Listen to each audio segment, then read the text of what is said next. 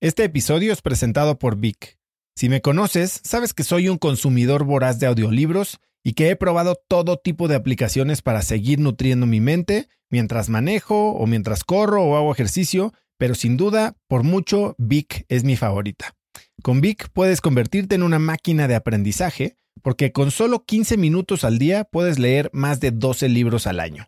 En Vic tienen más de 250 mil títulos y puedes escuchar resúmenes de bestsellers en menos de 15 minutos o libros completos, incluido mi libro Haz lo que importa, así como mis Vic originales como Cómo combatir el síndrome del impostor. Vic, por ser escucha de cracks, te regala 7 días de prueba y después contenido ilimitado por solo 167 pesos al mes en un pago anual de 1.999 pesos al suscribirte a Vic. Simplemente ve a cracks.la diagonal Vic. Vic se escribe B alta E E K.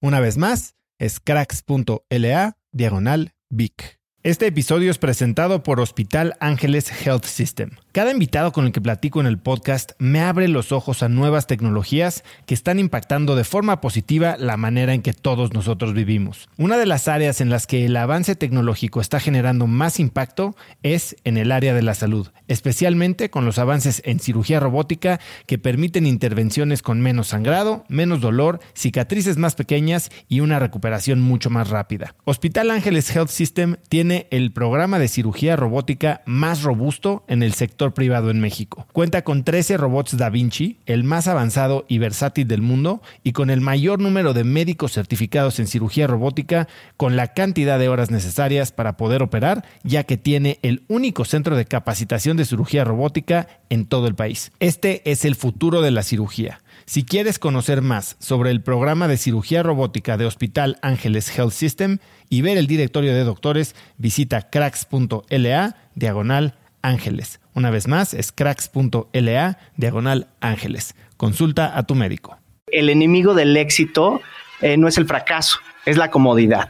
Podríamos decirlo como emprendedores, eh, pues te da miedo dar el paso, te da miedo y es, y, el chiste es cometer la, la mayor cantidad de errores para tener un buen producto. Y siempre vamos a estar cometiendo errores y eso es algo que yo y yo lo hemos dicho.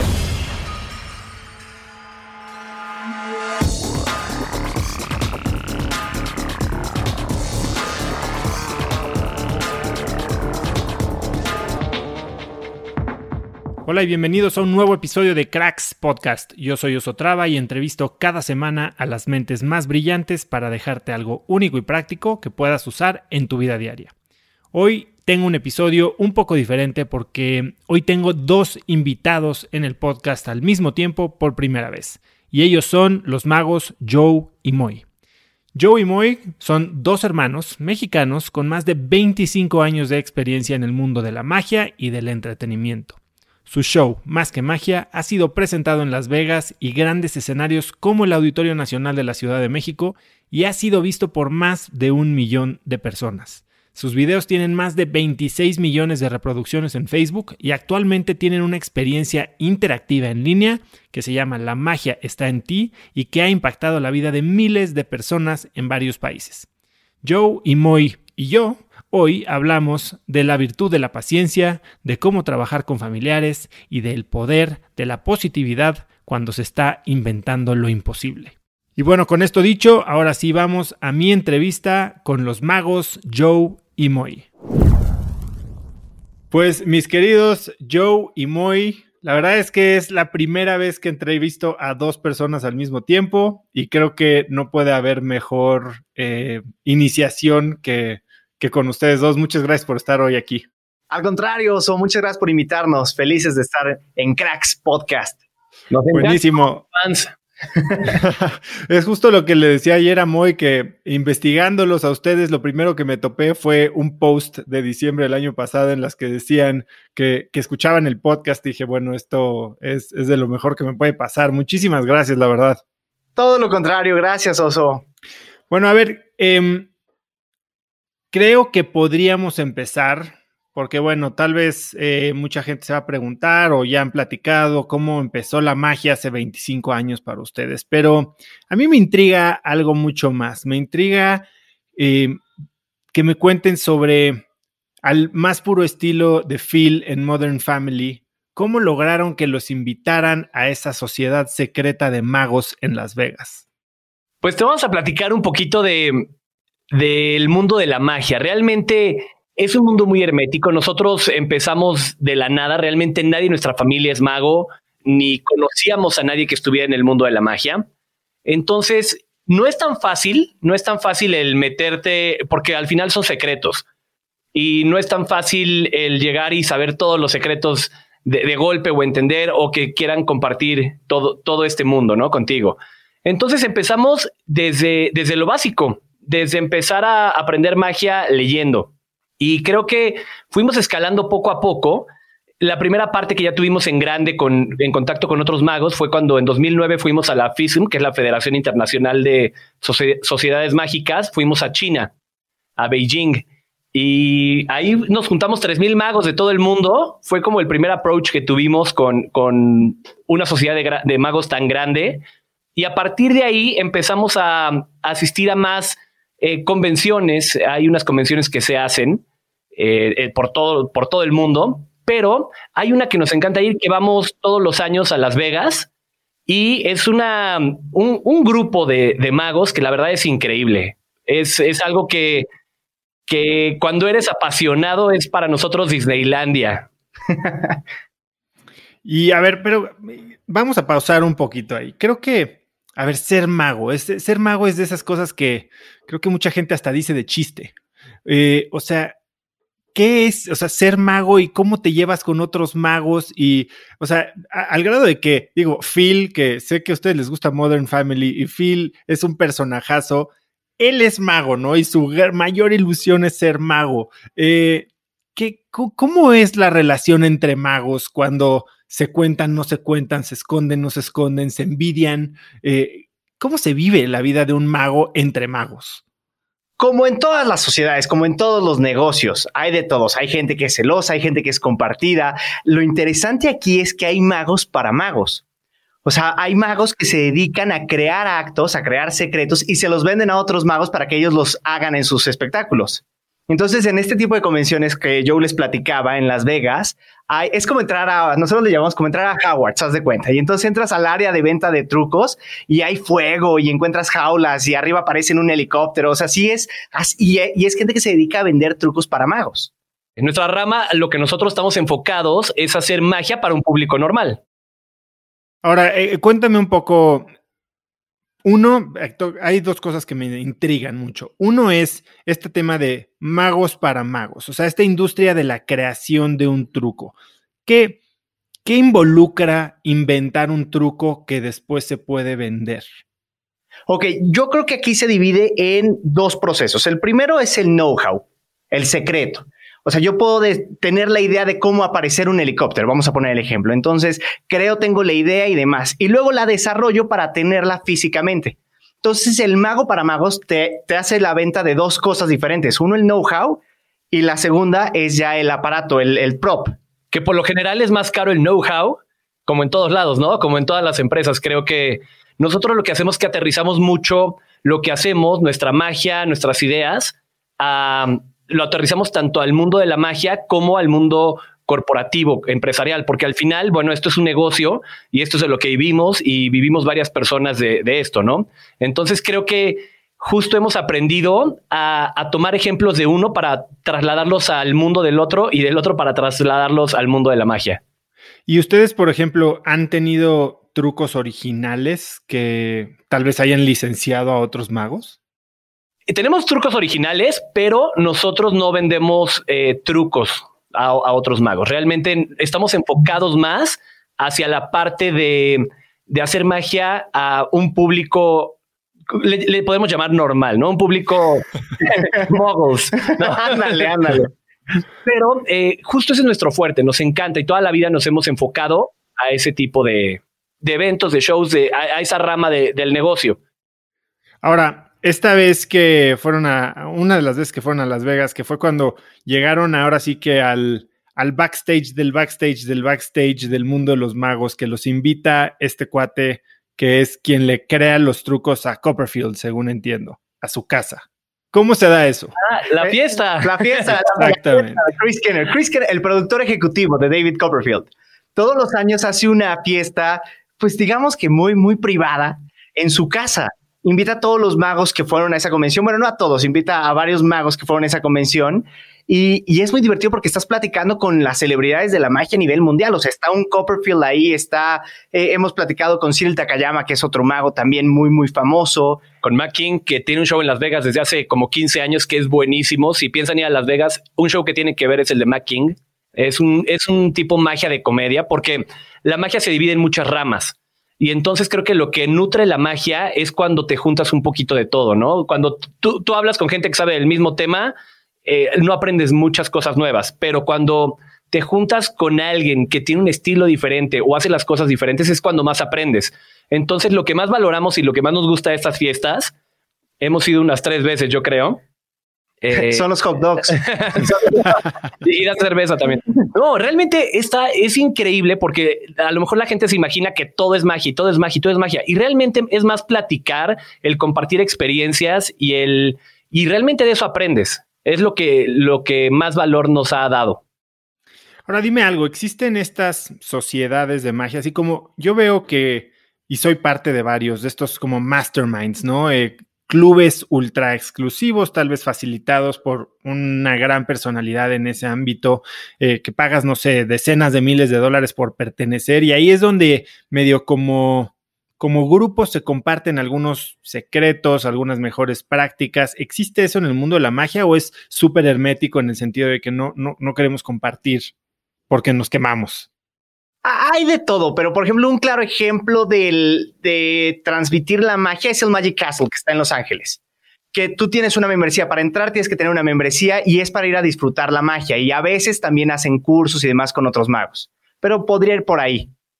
Y nosotros también tenemos eh, amigos que se dedican a la magia, platicamos mucho con ellos, también nos ayuda mucho el compartir ideas, el, hacer procesos juntos, eh, es lo que más nos ayuda a tener pues mejores actos, ¿no? Pero no es como que puedas compartir todo con todo mundo, al final, bueno, son secretos. Claro, e-, esa parte de los secretos a mí me parece sumamente interesante. Entiendo que hubo alguna vez que ni a, ni a tu papá le contaron su secreto, ¿no? sí, verdad? muchas veces. Sí, hubo, hubo todo un show esa vez. Me acuerdo que él nos había dado, bueno, nos habían, habíamos tomado un curso de magia y pues él lo había pagado, me acuerdo, estábamos bien chavitos. Y dijo, a ver, díganme cómo hicieron esto. No, papá, no podemos. No, a ver, yo pagué el curso, sí, pero no te lo vamos a decir porque hicimos un, una promesa, porque obviamente nos, no, cuando éramos pequeños y empezamos en esto, nos dijeron, lo primero es, son estas reglas y éramos, cuando eres niño, te tomas todo muy en serio. Y, y creo que conforme vamos creciendo, vamos perdiendo un poquito esa, ese como línea, ¿no? E, Esa línea la vas perdiendo un poco. Y entonces, muy yo teníamos muy claro cuáles eran las reglas y no las íbamos a romper y crecimos con esa idea, las fuimos fortaleciendo y hoy en día nos cuesta muchísimo trabajo el, el tener que revelar algo o el exponer algo. ¿Y qué piensan, por ejemplo, de estos programas que revelan los trucos de los magos? Bueno, eso, eso fue todo. No. No, muy interesante pregunta. Fíjate, y, y yo creo que aquí la onda está en que la gente quiere ver magia. Y está padre. Si hay este tipo de programas, está bien, porque la gente es, por ejemplo, cuando ves un programa que te revelan los trucos, a lo mejor ves uno, dos, ya el tercero dice como que ya es lo mismo y al final estás viendo ahí porque quieres ver magia.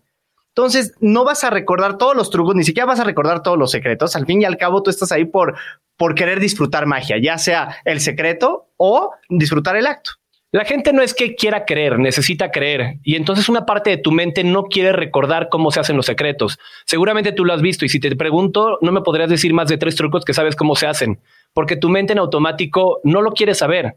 Realmente hay una parte de nosotros, eh, hay algo increíble en la magia, en nuestra mente, que para que tú disfrutes de la magia, tienes que saber que tal vez hay una forma de hacerlo, pero no la quieres saber y eso es lo que hace que la disfrutes. Es como cuando ves una película. Si, si tú estás todo el tiempo viendo la película y diciendo, ay, es película, eso no pasa, no la vas a disfrutar. Y hay un momento donde tú como espectador, al final muy yo entendemos que nuestro objetivo es que somos entretenedores. Eso es lo que somos. Antes de ser magos, nuestro show, nuestro negocio es el entretenimiento. Y nuestro objetivo siempre ha sido el hacer que las personas pasen un buen rato. La magia que hacemos tratamos de hacerla con la meta de que la gente se divierta, se ría, se asombre, la pase bien. Cuando vayan al show, que salgan diciendo, quiero regresar y traer a todos mis amigos y a toda mi familia porque quiero que vivan esta experiencia y que, se, sientan lo que yo sentí. Porque al final, eh, yo siempre lo hemos platicado y la magia es un sentimiento. Al final, que tú sientas magia, nosotros hacemos trucos y lo que, y lo que sucede en la mente de los espectadores es la magia. Entonces, ese es nuestro objetivo, es nuestra meta. Y cuando hay un, eh, como decimos en el show business, que hablen bien o que hablen mal de ti, no importa, el chiste es que hablen. Y creo que lo mismo pasa con la magia. Al final puede salir Harry Potter y aunque no tenga que ver con, con un show en una casa, la gente quiere ver magia. Puede salir esto y la gente habla de magia. Y aunque no lo creas, eh, eso crea para bien o para mal, que se mueva mucho este medio. Y lo que tú quieres es que se mueva. Ahora dime algo. Me gustaría ahondar en este concepto que me acabas de compartir, Joe. La gente quiere creer. ¿Por qué la gente quiere creer? ¿Qué es lo que crees que, que necesitamos o qué es lo que nos da la magia en el sentido de tal vez hacernos creer que todo lo que o darnos la esperanza de que todo lo que está mal podría tal vez transformarse con un abracadabra, no sé, o sea, ¿cómo lo ves tú? Pues hay una frase que me encanta que es, aquellos que creen en la magia están destinados a encontrarla. Y creo que tiene totalmente sentido. Muy y yo, cuando hemos hecho shows a lo largo de nuestra carrera, hemos dado muchos shows para muchos tipos de público y nos hemos dado cuenta, ¿no? Muy que de repente nos enfrentamos, no nos enfrentamos, sino que damos show para un, un grupo en especial y reaccionan diferente, porque todos tenemos diferentes formas de pensar. Pero cuando te enfocas a un grupo de personas, pueden reaccionar de cierta manera porque ellos están acostumbrados a tratar siempre de resolver algún problema. Por ejemplo, si haces un show para doctores, ellos toda su vida han pensado en cómo resolver problemas. Si te presentas para un grupo de, ventas o de creativos, ellos eh, son, son, reaccionan diferente.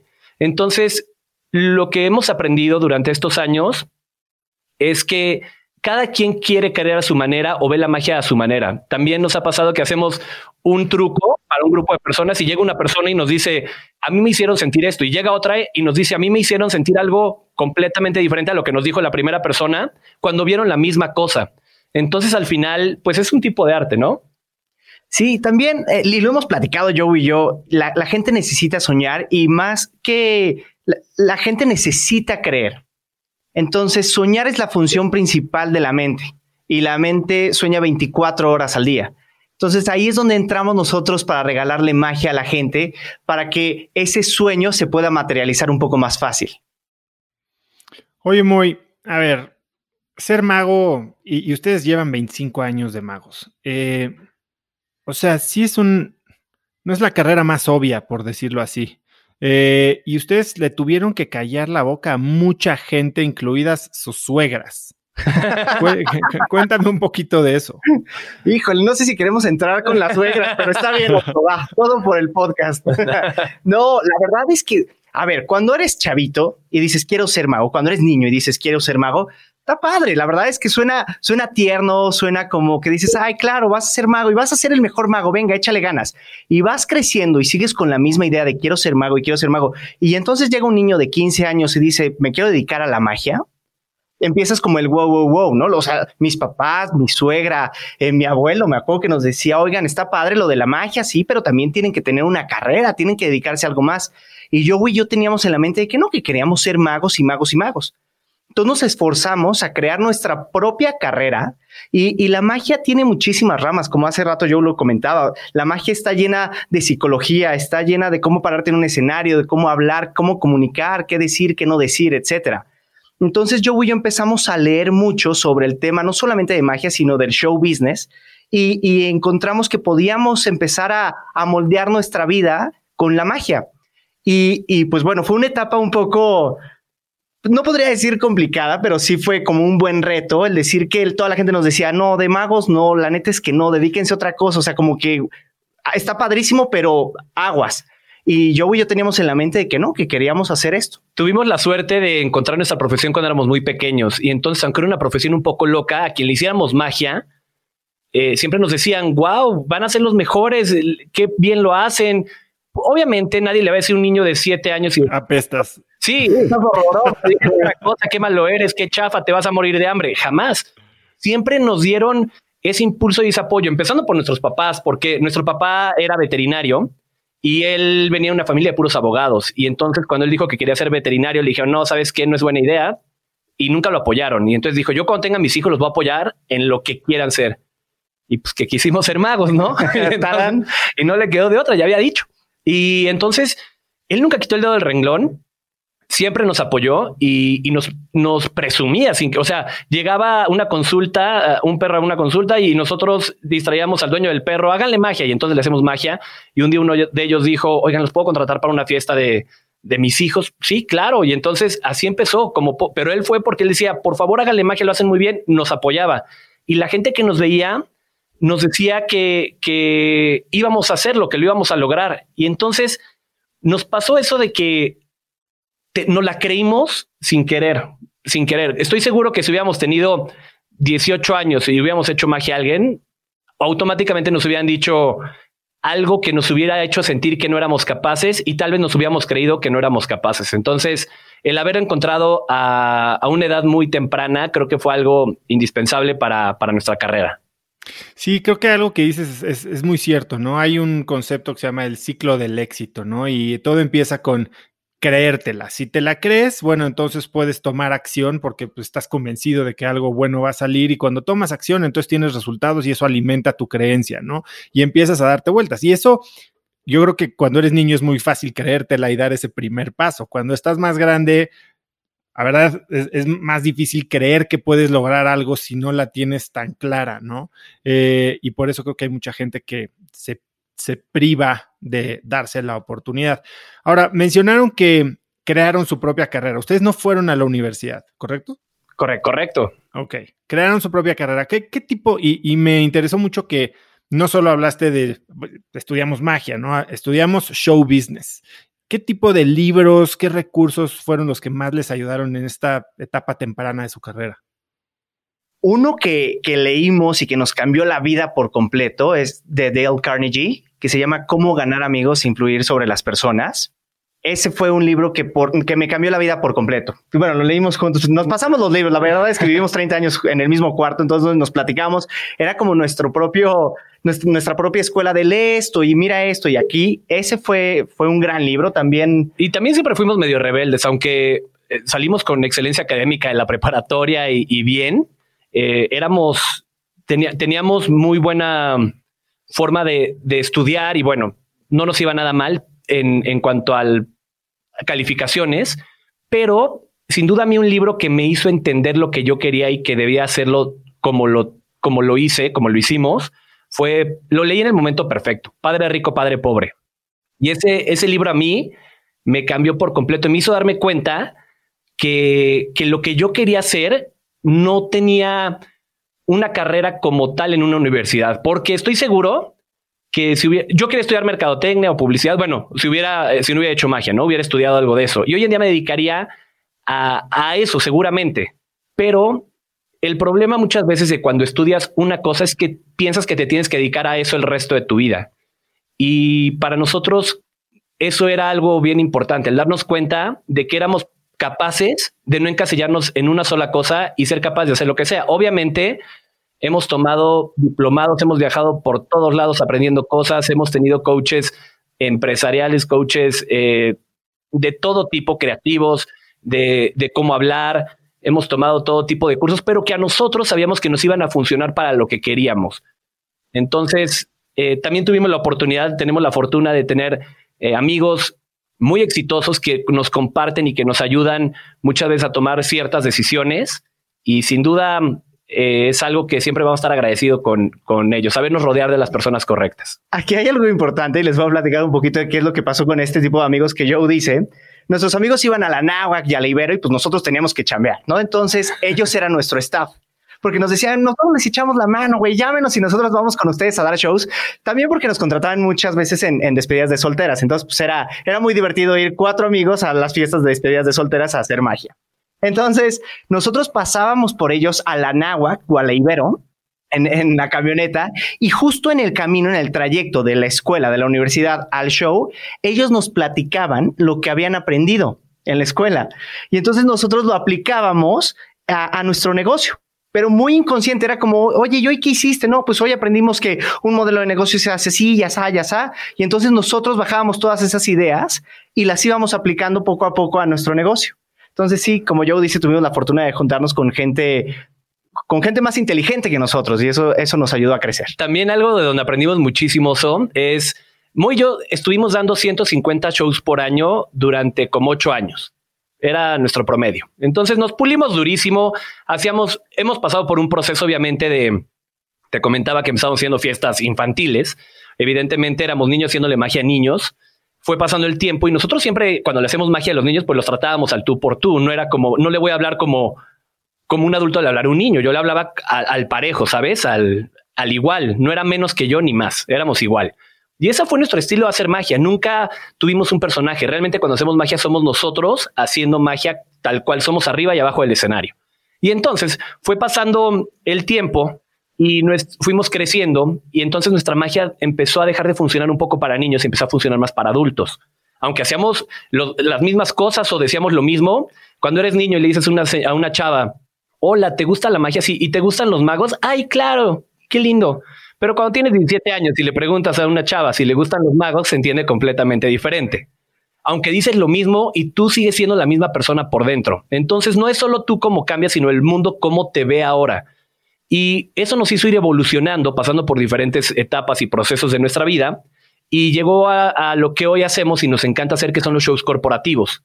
Y entonces llegó un momento donde dábamos muchísimos shows corporativos por todos lados. Digo, hoy en la pandemia, pues no, no podemos por más que virtuales, que, está increíble, ¿no? Está padre, es un buen reto, está padre. Que, pero eh, cuando vamos a, cuando íbamos a dar shows por todos lados, a todas las convenciones, Moy y yo estábamos en backstage, atrás del escenario, y nos tocaba escuchar a todos los directores hablar, nos, nos tocaba escuchar a todos los conferencistas, y entonces Moy y yo siempre estábamos parados atrás del escenario escuchando todo lo que decían, cómo lo veían, cómo había estado. Y entonces imagínate, Oso, teníamos nuestras clases privadas de lo más fregón, de lo más fregón. Y Moy y yo tratábamos siempre de aplicar todo eso a nuestra magia, porque creo que ha sido clave el que siempre todo lo que, lo que vemos, lo que, lo que alguien nos trata de enseñar, lo aplicamos en ese momento a, a la magia, lo bajamos en ese momento. Y creo que si alguien nos está escuchando, es lo mejor. Eh, o sea, si alguien nos está escuchando de que esté estudiando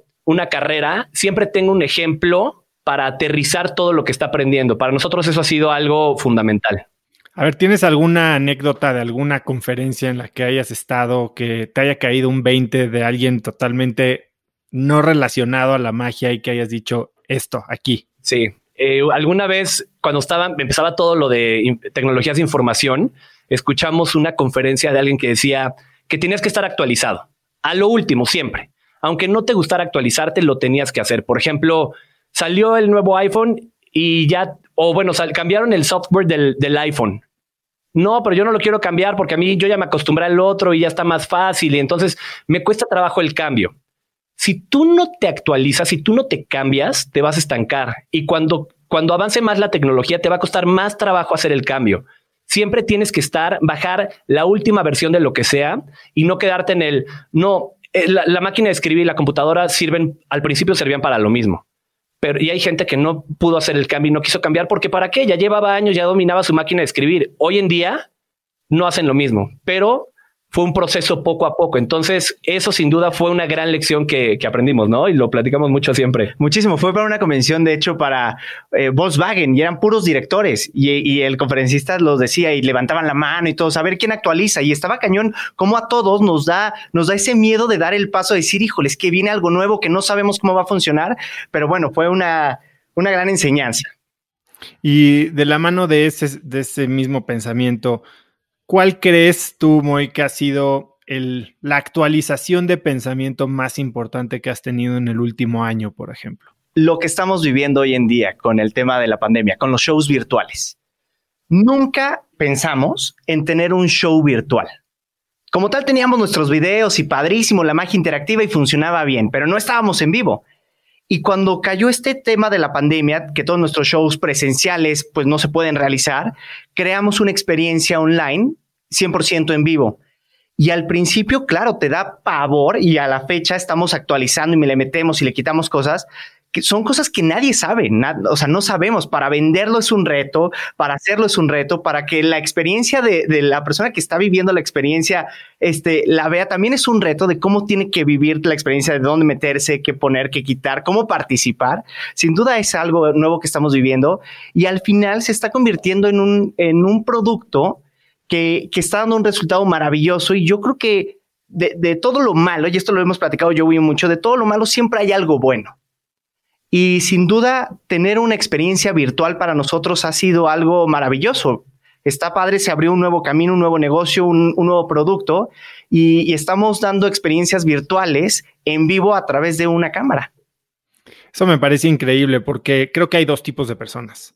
Las que ven las cosas como ustedes, que ven una oportunidad, tal vez es forzado acelerar un cambio y probar cosas que nunca hubieran estado en la mesa en un plan estratégico de cinco años de hacia dónde vamos a llevar nuestra compañía.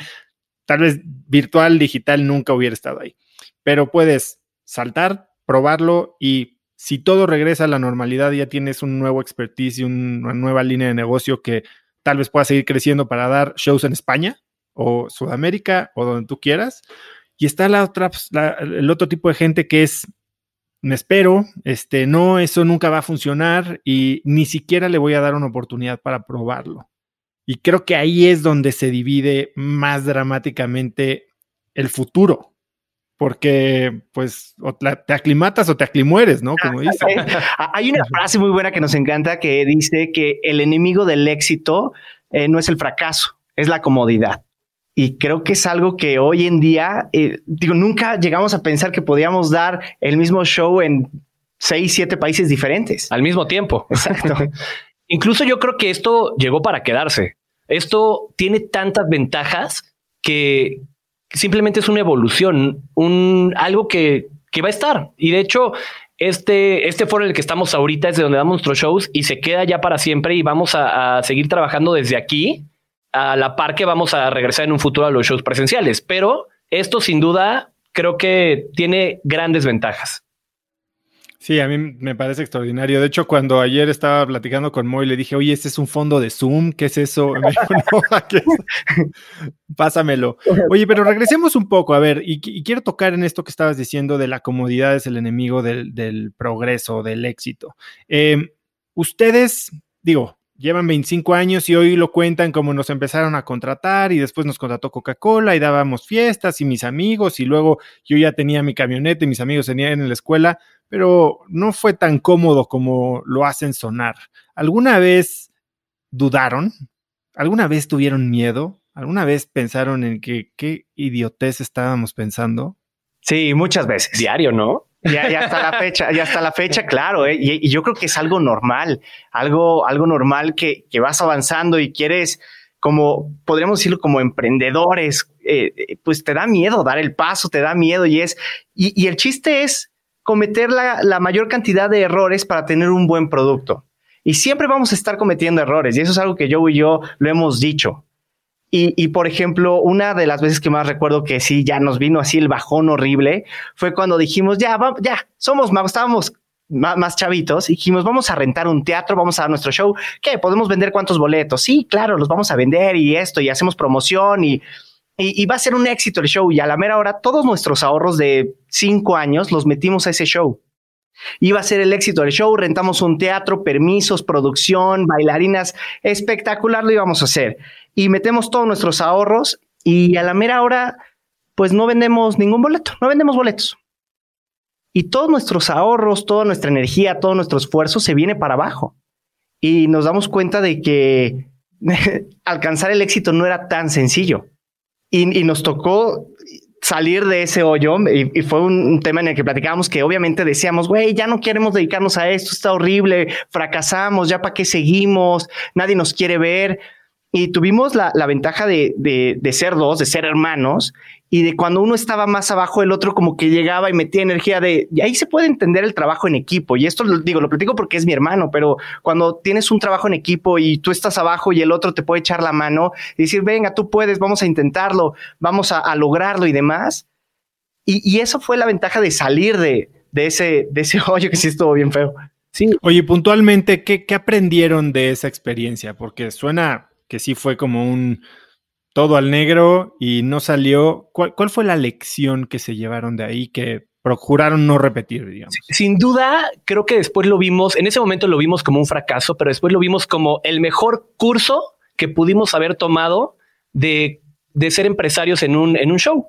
Te das cuenta, porque no sabíamos, muy íbamos a colgar las lonas para para estar en, o sea, para anunciarnos en ese teatro. En los puentes. A las dos de la mañana en los puentes. No sabíamos que teníamos que sacar permisos, que rentar un teatro llevaba tanto, eh, la gente, las mudanzas. El día del evento me acuerdo que hubo una manifestación cerrada en la calle.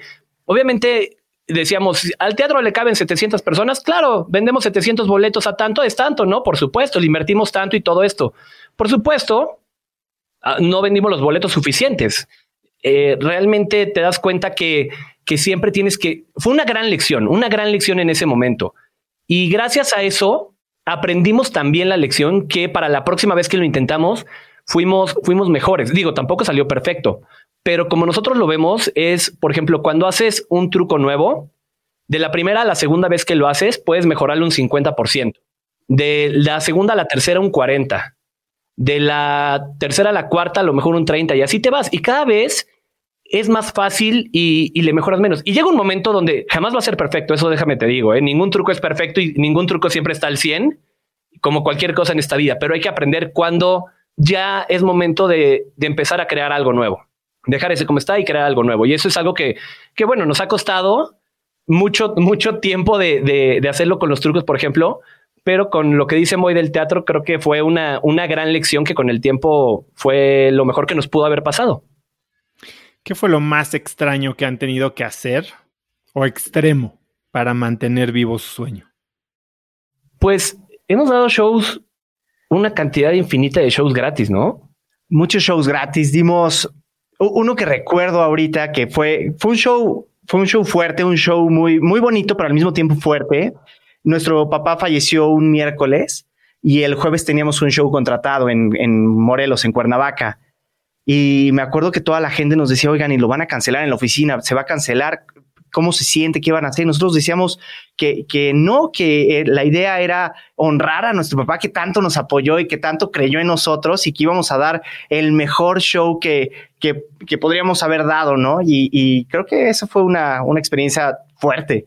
Al mismo tiempo, muy bonita, pero, pero sí fue. ¿Sabes qué otra fue impactante? La vez que éramos eh, unos niños, tenemos 10 y 12 años aproximadamente y nos invitaron a hacer magia a un hospital, al Hospital Infantil de México. Y salieron pues, los niños del hospital a ver el show y obviamente fue un show de beneficencia completamente, pero para nosotros no había mejor pago que ver de verdad a la gente tan contenta y, el saber que lo que haces puede, puede hacer una diferencia, ¿no? Y puedes hacer sonreír y cambiar. Pero terminando el show, nos dijeron, oigan, hay niños que no pudieron salir porque no pueden salir de su cuarto, pero ustedes pueden entrar. Ah, ¿quieren ir? Sí, claro, claro. Obviamente fue algo que, cambió nuestras vidas de la noche a la mañana, el entrar a un cuarto y, ver a alguien de tu edad en, una cama con, su mamá eh, a un lado, cansados, y el hacer algo que, que los haga sonreír, que, mm, híjole, no sé cómo decirlo, eso es no hay, no hay palabras, no hay palabras para, para decir lo que yo iba a hacerle sentir algo a la gente y los que sentimos fuimos nosotros. Lo puedo imaginar. Gracias por compartir eso, Joe. Ahora, cuéntenme un poquito. Son niños magos, ahí están haciéndole, yendo, viniendo. Pero háblenme un poco de su relación con Platanito quién es, cómo llegó a su vida y por qué, por qué ha sido tan importante. El buen platanito.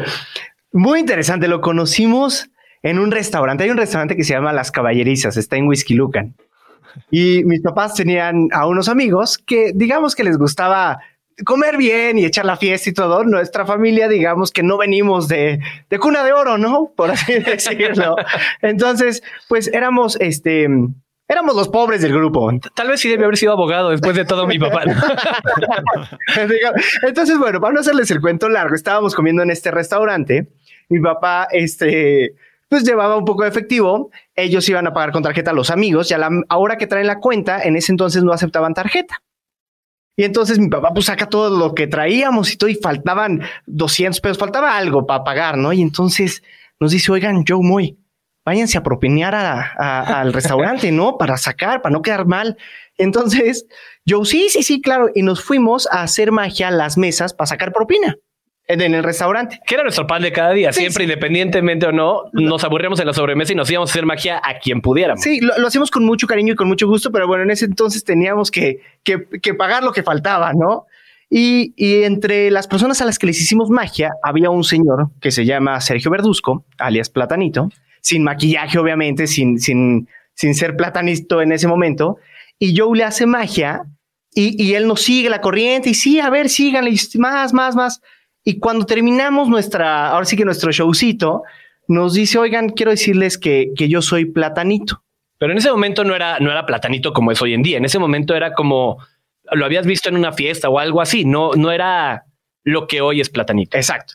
Y, nosotros lo conocíamos porque él, haz los shows infantiles era el, dueño de todos los shows infantiles, los hacía Platanito. Teníamos 14 y 12 años en ese entonces. Y nos dijo Platanito tal cual, oigan, yo no tuve nadie que me ayudara, yo los quiero ayudar. Así. Vengan a mi casa, me voy de viaje unos días, vengan a mi casa en un mes y platicamos. Y pues nosotros de 12 y 14 años llegamos con nuestros papás, acabamos de conocer a Platanito y nos invitó a su casa, que no sé qué, ya sabes, mis papás como diciendo, ¿de quién nos hablas? ¿Cómo que vamos a ir a su casa? Sí, sí, sí, aquí nos dio su tarjeta y que le marquemos y vamos a ir en un mes. Y dicho y hecho, le marcamos y Platanito nos invitó a, a su casa. Y tal cual nos trató como, como si fuéramos sus sobrinos, sus, ¿no? Podríamos decirlo así. Él, él, tenía en ese momento 29 años y era, fue con nosotros lo que dice Moy. Yo les voy a ayudar en lo que pueda. Yo, yo he aprendido mucho, pero creo que les puedo ayudar a crecer si, si vienen y aprenden de lo que yo hago. Y entonces, justo se acaba de comprar una moto. Resulta que vivíamos a 15 minutos de distancia, no vivíamos tan lejos. Y entonces decía, oigan, eh, hoy paso por uno y al otro día paso por el otro y me acompañan a un día de trabajo. Sí, perfecto. Y me acuerdo que llegaba aquí en la moto, me subía con él a los 15 años y lo acompañaba a su día normal. Y entonces cuando de repente me dice, vamos a la oficina, y yo, ¿cómo? Eres payaso y tienes una oficina. Sí, sí, sí, y dos secretarias y dos camionetas y, y ya sabes, ¿no? Fue como, perdón, o sea, según yo, ser payaso estaba más difícil que ser mago. y entonces para nosotros fue un, ¿cómo lo logró? O sea, hay un futuro en lo que hacemos, ¿sabes? No, no sabíamos cómo, pero sabíamos que había alguna manera. Creo que es algo bien padre que hemos aprendido, que siempre hay una forma de lograrlo. El objetivo en la magia, muy yo como, como inventamos magia, siempre es saber qué queremos hacer y luego vemos cómo, cómo lograrlo. Y algo que hemos aprendido es que siempre hay una manera, siempre existe una manera, Oso. Y, y eh, a veces el problema con las personas es que dejamos de pensar demasiado rápido. Pero cuando tienes una pasión, tu hobby y, estás de verdad con el corazón en lo que haces, se vuelve más fácil. Y a veces solo es cuestión de tiempo y a veces pasan años y no sabes cómo resolver algo y de repente un día simplemente hace clic. Y entonces, para nosotros, el conocer a Platanito fue una gran cachetada en nuestra vida y darnos cuenta de que era posible hacer muchas cosas más. Y lo acompañábamos a los, a los shows y decía, así manejo el audio, así manejo esto. La verdad es que Moy siempre se, ha enfocado mucho en, en la producción y es muy bueno en la producción, le encanta y, le aprendiste mucho, ¿no? Sin duda me dejaba, me decía, y, nos decía, yo tengo staff y nosotros, ¿cómo tienes staff? O sea, tú no, tú no preparas tus cosas y luego entras. No, no, no, yo tengo staff. Y le empezamos a aprender miles de cosas y, la verdad es que le, lo queremos muchísimo, le tenemos un agradecimiento eh, muy, muy grande a Platanito y gracias a él podremos decir que somos quienes somos. Tal vez no es un aprendizaje directamente de la magia o del show, pero ¿Cuál crees que es la lección más, más, más valiosa, más que te agarró como cubetada de agua fría que has aprendido de él? Yo podría decir que sin duda las personas que más nos han compartido lo que conocen es a las que mejor les ha ido. tanto a los mejores consejos han venido de Platanito y de repente, y, de verdad decía, aprendan lo que quieran y pregúntenme lo que quieran, estoy para ayudarles y de verdad, con una actitud de no quiero tener secretos hacia ustedes de lo que quieran preguntarme. Otra persona que igual nos dijo lo mismo fue Omar Chaparro en algún momento y de verdad es gente que, que comparte sin, sin miedo y que comparte todo y que tiene, no tiene miedo a, a pasar su conocimiento y que alguien le vaya a, a bajar la chamba, porque realmente al final ellos entienden un concepto completamente diferente de lo que eso significa y al final ellos están donde están por toda la gente a la que han ayudado. Ahora, cuéntame un poco en qué momento deja esto de ser un sueño y se vuelve algo que ya es una realidad, algo más tangible. ¿En qué momento dices, creo que ya la estamos armando? Teníamos 12 y 14 años cuando ya teníamos los shows este, para niños dominados, ya er, íbamos a los shows infantiles y todo estaba muy bien. Y del amigo, del amigo, del amigo, nuestra mejor recomendación siempre ha sido de boca en boca. Es la mejor recomendación. Y del amigo del amigo nos dicen, oye, ¿quiere una empresa contratarlos? Coca-Cola. Y los queremos llevar a las fiestas de fin de año, hacen en el Zócalo y demás, hacen como, bueno, hacían, ¿cómo se llaman los? La rocola, ¿no? Ajá, pero era como el tour navideño. Así era el tour navideño, exactamente. Entonces necesitaban un show de magia en el tour navideño. Y entonces llegan dos niños de 12 y 14 años, llegamos a la junta y pues con mi papá, nuestro papá era nuestro, nuestro representante, ¿no? No tenía ni idea del negocio, pero él iba, él iba y nos cargaba ahí las cosas. Era como chofer, guardaespaldas, o sea, nadie sabía lo que era. Sí, sí, sí. Era grande mi papá, era bastante grande de cuerpo, entonces sí asustaba. Exacto. Entonces llegamos a esta junta a los 12 y 14 años y pues ven entrar a dos niños, ¿no? Pero dos niños con sueños, con, con ganas de hacer las cosas y les decimos, no, hombre, y nosotros podemos hacer esto y el otro y desaparecer y aparecer y se nos ocurre desaparecer en el escenario y aparecer entre el público. Y nos decían, oigan, pero son tres mil personas, cuatro mil. Sí, sí, nosotros lo hacemos. No teníamos ningún truco, eso sí. Pero sabíamos todo de cómo se hacía y teníamos todas las ganas. Y teníamos, eso es lo más importante. Habían ganas y sabíamos, teníamos el conocimiento de cómo se podía hacer, ¿no? Y entonces eh, terminando la junta, pues se acercan con mi papá y nos dicen, le dicen, oiga señor, está muy padre, pero pues no podemos contratar a dos niños de 12 y 14 años. Muchas gracias, pero en esta ocasión no. Y ya salimos, nuestro papá nos dice que no, pues sí, ahí medio, medio nos pegó, pero como que no sabíamos para dónde iba, nunca habíamos dado un show para una empresa, entonces era como un, uno de, de cualquier show. Ellos ¿no? saben, pero lo hubiéramos dado gratis. Exacto, exacto. Y entonces pasa ese año y seguía la cosquillita de, dar shows para, para la empresa. No sé si mi papá hizo, no, la verdad es que desconozco, pero al año nos vuelven a hablar. Y nos dicen, oigan, pues ya tienen 13 y 15. ya, ya, ahora sí ya. Ya, ahora sí ya tienen este, eh, y, nos, y nos invitan. Y damos los shows de 13 y 15 años para Coca-Cola y ante públicos de, de 15 mil personas. Llegamos a dar shows hasta públicos de 15 mil personas, perdón. Y nuestros trucos, como no teníamos lana para comprarlos, no sabíamos cuánto cobrar, o sea, nada, nada, nada. Lo único que teníamos eran ganas y el conocimiento. Creamos nuestros trucos con cajas de cartón y los forraba y los forrábamos con este como de madera. O sea, como papel que parecía madera. Exacto, lo pegábamos y entonces de lejos ya se veía una caja de madera pero eran de cartón. Mientras no lloviera y hubiera aire, todo, todo funcionaba de maravilla. Y así fue nuestra, la primera empresa que creyó en nosotros. Y a partir de ese año nos siguieron contratando los siguientes ocho años. Sí, fue, fue increíble. Realmente ahí nos dimos cuenta que vale más tener ganas y actitud que recursos para lograrlo, que tener los recursos sin tener las ganas y la actitud.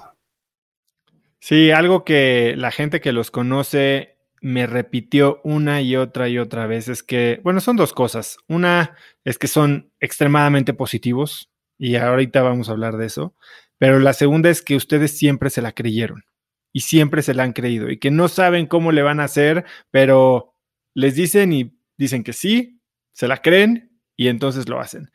Cuéntame un poco qué pasó cuando condujeron esta, eh, este evento de la Fundación Slim que, nunca habían conducido un programa. Interesante, porque nosotros éramos, bueno, nosotros somos magos.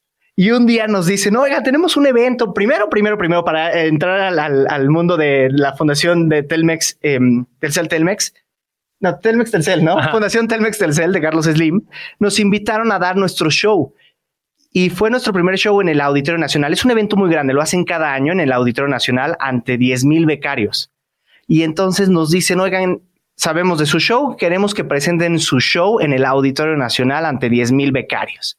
Y bueno, para nosotros era un sueño hecho realidad el estar parados en el Auditorio Nacional presentando nuestro show. Total, lo dimos ese año nos fue muy bien, estuvo muy padre, una energía increíble. Pues nos llevamos preparando 20 años para ese momento, literal. Y entonces en el momento que llegó, lo dominábamos, eh, dominábamos perfecto todo lo que teníamos que hacer. No fue que de la noche a la mañana nos parábamos ahí. Simplemente creo que se dio durante 20 años para llegar a ese momento. Me acuerdo que terminando ese show llorábamos y llorábamos, pero de verdad fue un, fue un gran, este, un gran momento. Y bueno, terminamos ese show pasa un año y nos invitan y nos dicen, oigan, ahora queremos que conduzcan el evento. Es un evento que dura ocho horas. tenemos unas intervenciones. Exacto, teníamos intervenciones de magia. Ah, primero fueron las intervenciones, pero me voy a regresar, Oso. Después de que dimos el show, nos invitan a hacer unas intervenciones y entonces entre los ponentes dábamos, este, hacíamos magia.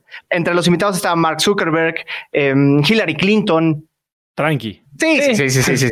Oye, estaba en el camerino y estaba Mark Zuckerberg en nuestro sentado en nuestra en nuestro camerino y fue como ah, me metí a este camerino. Sí, es tuyo, no te preocupes. Nosotros nos vamos al cuarto de las escobas, no pasa nada.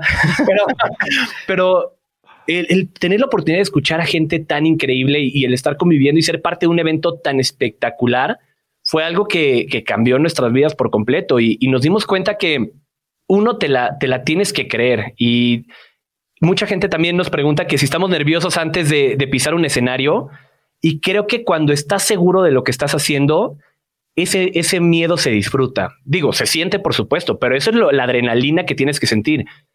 Y cuando no dominas lo que haces y lo sientes es cuando todo, todo se va hacia el lado contrario, ¿no? Pero bueno. Y ya, y después nos invitaron a conducir este evento, tal cual, ya sí teniendo intervenciones, pero ser los conductores de un evento de ocho horas ante 10 mil personas. Y lo hemos hecho durante los últimos tres años. Sí, hemos estado eh, cuatro veces en ese evento y ha sido algo espectacular. Cada vez hemos tenido, las últimas dos veces tuvimos como, como conductores ya llevando el evento. Y bueno, ha sido increíble el poder formar parte de un evento tan impresionante. Bueno, y hasta terminaron echando drinks con Usain Bolt, ¿no? sí, sí, sí, nos fuimos de... Lo que pasa es que al final se hace una pequeña reunión eh, eh, en el museo y después nos, fuimos de antro, pero pues estuvo muy interesante porque en estas pequeñas reuniones están invitados Usain Bolt. Nos fuimos con Yatra también. Con, ajá, con Sebastián Yatra. Está sentado con John Travolta. O sea, sí, sí, sí, sí está, es, un evento muy, muy grande. Y entonces nos invitaron, nos dijeron, nos vamos a ir de antro, vénganse. Y entonces nos fuimos a echar unas cubas a, un antro con Usain Bolt. E, él terminó primero porque es bien rápido. no, la verdad, la verdad es que no, no, son experiencias que, que no sabes cómo llegaste. Ahí hay un momento donde volteas y dices, ¿cómo estoy aquí en este momento? Pero simplemente creo que los cambios se, van dando tan poco a poco y sin quitar el dedo del renglón que hay un momento donde simplemente las cosas suceden. Qué, bueno que dices eso. Hace poco platicaba con alguien sobre la, herramienta o la estrategia de productividad menos valorada o de crecimiento menos valorada y es la paciencia, ¿no? Y es no quitar el dedo del renglón. Y ustedes, a ver, no sé si puedan hacer un cálculo. ¿A cuánta gente le habrán hecho magia y hablando de uno a uno, así de te acercaste en una fiesta, en una mesa, en las caballerizas, antes de ese día en el Auditorio Nacional. Ni idea. no, no, no sabría, no sabría el número, pero sin duda. De, entrada han sido demasiados años. Desde los cinco y siete años damos shows. Eh, trabajamos siete años de propinas en restaurantes, hacíamos magia. O sea, nosotros íbamos para conocer a gente, para repartir nuestras tarjetas de presentación y para pulirnos, porque al final eso es donde te pules y donde aprendes y sin duda, Oso, creo que es donde más hemos aprendido a, tener el show que tenemos hoy en día es escuchando al público, escuchando a la gente. Siempre ha sido la clave de, de tener un buen espectáculo y creo que eso, traduciéndolo a las empresas, no hay nada mejor que escuchar a quien te consumo, a quien te ve y entender qué es lo que quieren, y, además de escucharlos, tratar de hacer algo por ellos, siempre dar un extra, siempre hacer algo, algo que los sorprenda. hay algo que llamamos en la magia la teoría del sándwich de jamón, que es que si yo llego y te digo, Oso, ¿quieres que aparezca un sándwich de jamón de mi bolsa? Y me dices, sí, y lo saco, no te va a sorprender, porque yo te lo propuse. Pero si yo ya te conozco también, Oso, que estoy seguro que vas a llegar y me vas a decir, eh, Moy, ¿pueden aparecer un sándwich de jamón de su bolsa? Y lo saco, ese momento va a ser completamente distinto. Y entonces creo que es a donde tenemos que llegar en el mundo corporativo, por así decirlo, el tú ir, tratar de ir un paso adelante de tu cliente y sorprenderlo a como de lugar. A ver, estás llegando a un punto que a mí me intriga, ¿no? Y es esta, todo el, y, lo dijiste ahorita, ¿no? Todo el trabajo se hace antes. Es como un boxeador que se sube al ring sin haber entrenado. Por más que sea Mayweather, le van a romper la madre, ¿no? O sea, te tienes que haber preparado antes. Ahora, ves shows como los de Darren Brown, eh, que, hace cosas que, bueno, parecen magia, ¿no? O sea, e, este tema de, de pedirle opiniones a diferente gente del público y es básicamente hacer un poco lo que tú dices, ¿no? No sé cuál sea la palabra, pero conocer también a tu cliente y sembrar estas ideas, que es algo que tú también dices mucho, Moy, que la chamba es hacer creer a la gente, sembrar ideas en la gente para que crean que son de ellos. Correcto. ¿Cómo, cómo, cómo aprendes a hacer esto? ¿Qué, ¿Cuáles son las disciplinas que se involucran en tener esta facilidad de del, mentalismo, por llamarlo de una manera. Sin duda, una clave importantísimo es saber escuchar. Había hace muchos años, hay un mago que se llama The Man Who Knows. Bueno, te voy a platicar otra historia. Esto lo voy a quitar porque si no te voy a revelar un secreto. Está muy interesante. Y ahí, por ejemplo, nosotros cuando terminamos de dar shows, mandamos, nuestro staff va al baño para escuchar a la gente qué es lo que está diciendo del show. Y ahí es donde empiezan a soltar todas las teorías y suposiciones. Y a mí me hubiera gustado ver esto, ¿no? ¿Qué tal que tienen aquello? Y entonces ellos nos ayudan a, captar toda esa información para nosotros crear nuevos actos o darle un twist al acto que están viviendo. Entonces, yo creo que eso, ahora sí que si lo trasladamos a, una, a un cliente, es saber escuchar, escucharlo. Y solito nos van soltando toda la información. Y lo más importante no es llegar y preguntarles tal cual, es escucharlo sin que ellos sepan tal vez que lo estás escuchando. A esto me refiero que no te van a decir lo mismo muchas veces por pena o, o no van a llegar a ser completamente sinceros. Pero si hay un cuate al lado de ti recogiendo un cable, pero está parando oreja de cómo tú crees que hizo el truco, porque esa es la idea, que cuando termina de hacer la magia la gente se quede platicando de cómo creen. Y entonces ellos llegan y nos dicen, oigan, ellos creen que el truco se hace así, así, así. Bueno, si ellos creen que se hace así, así, así, vamos a cambiar esto, esto y esto para que ya no piensen que es así y así. Y eso ha sido lo que ha sido, y eso ha sido lo que ha sido. Claro, así, así, y así, y eso ha sido lo que ha hecho nuestra magia más fuerte. Sí, y estos, a ver, eh, lo, decíamos al inicio, ¿no? Eh, muy, que mucho tiene que ver con psicología, mucho tiene que ver con matemáticas. Eh, ¿Tienes algún tipo de truco favorito? o sea, ¿te gusta más jugar con lo que la gente cree o con simples conciencia, por decirlo? Yo creo que al final eh, la magia es, es, un sentimiento. Entonces, cualquiera que sea el efecto que vaya a, a realizar, el chiste es que tenga una, una reacción en ti. Y ese sentimiento es lo que me hace querer seguir haciendo magia. Entonces, como tal, uno favorito, te podría decir que tengo uno favorito en el show, que es una predicción en la cual literalmente decimos todo lo que va a suceder, todo lo que sucedió durante el show qué oso iba a decir tal cosa, qué tal persona iba a venir vestido de tal forma. Y, bueno, es una predicción que, que, que, envuelve todo el show, lo, encierra completito. Sí, que es un poco lo que te decía de Darren Brown, ¿no? Que justo predice lo que va a pasar y que dices, no es posible que hayan podido saber esto. Sí, Darren Brown es maravilloso, tiene unos especiales tremendos ahí en Netflix. De hecho, un, documental está buenísimo, se llama The Push. No sé si lo has visto. Si, sí, sí, sí, sí, sí. Está, está maravilloso. Que, convencen a la gente de empujar a alguien. Tal cual, sí, sí, sí. Y, creo que algo que aplique y que decimos mucho nosotros, nos encanta hacer la magia como con un mensaje. Y por ejemplo, ahora en la conferencia virtual, uno de los mensajes que más nos gusta que damos es una frase que dijo Peter Drucker, que es la mejor forma de predecir el futuro es crearlo. Y creo que eso lo aplica Darren Brown perfecto y es algo que todos deberíamos aplicar en nuestra vida, ¿no? Si, si tú tienes una predicción de lo que quieres ser, de dónde quieres llegar, la forma no, es que se haga por sí sola, tú tienes que, hacer que suceda. Bueno, te puedes ir mucho más oscuro en ese, en ese concepto y ayer estaba viendo este documental The Social Dilemma, no sé si lo han visto en Netflix, que habla de justo cómo tiene tanta data Google, Facebook, Twitter, todo, que, que pueden inclusive no solo predecir lo que vas a hacer, sino incitarte a hacer lo que ellos quieran, ¿no? Y manipular votaciones o manipular tu impulso de comprar algo. Y es un poco lo que estás diciendo. Oye, justo estamos leyendo ahora un libro que se llama The Four. ¿Lo has leído? No. está impresionante. Habla de los cuatro, de los cuatro grandes, obviamente Google, Apple, Amazon y Facebook, y de cómo tienen el control del mundo. El libro está buenísimo, búsquenlo, se llama The Four. Y bueno, es, es impresionante la cantidad de datos, de información que te dan y de, de cómo han venido a revolucionar. Tiene datos interesantísimos, tiene números que, que los lees y no los puedes creer. Resulta que Apple, por ejemplo, vende volúmenes de Toyota a precios de Ferrari. O, por ejemplo, la empresa con más éxito de, del siglo pasado producía como 230 mil dólares por persona.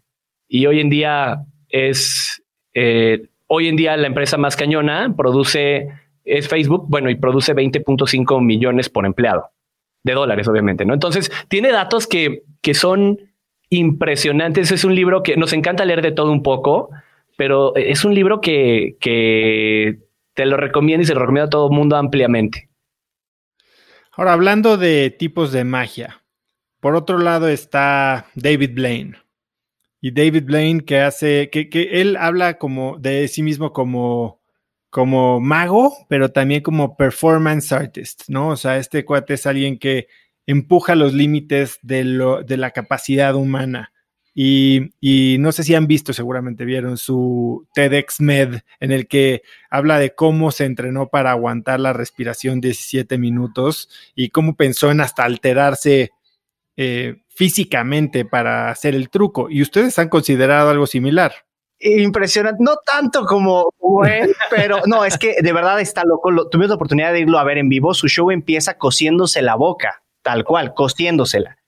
Y es espectacular, él lleva su cuerpo al límite y le encanta hacer cosas con su cuerpo, se congela, este, eh, tiene, tiene uno donde aguanta, tiene el récord de aguantar la respiración en un tanque de agua, la verdad es que es impresionante.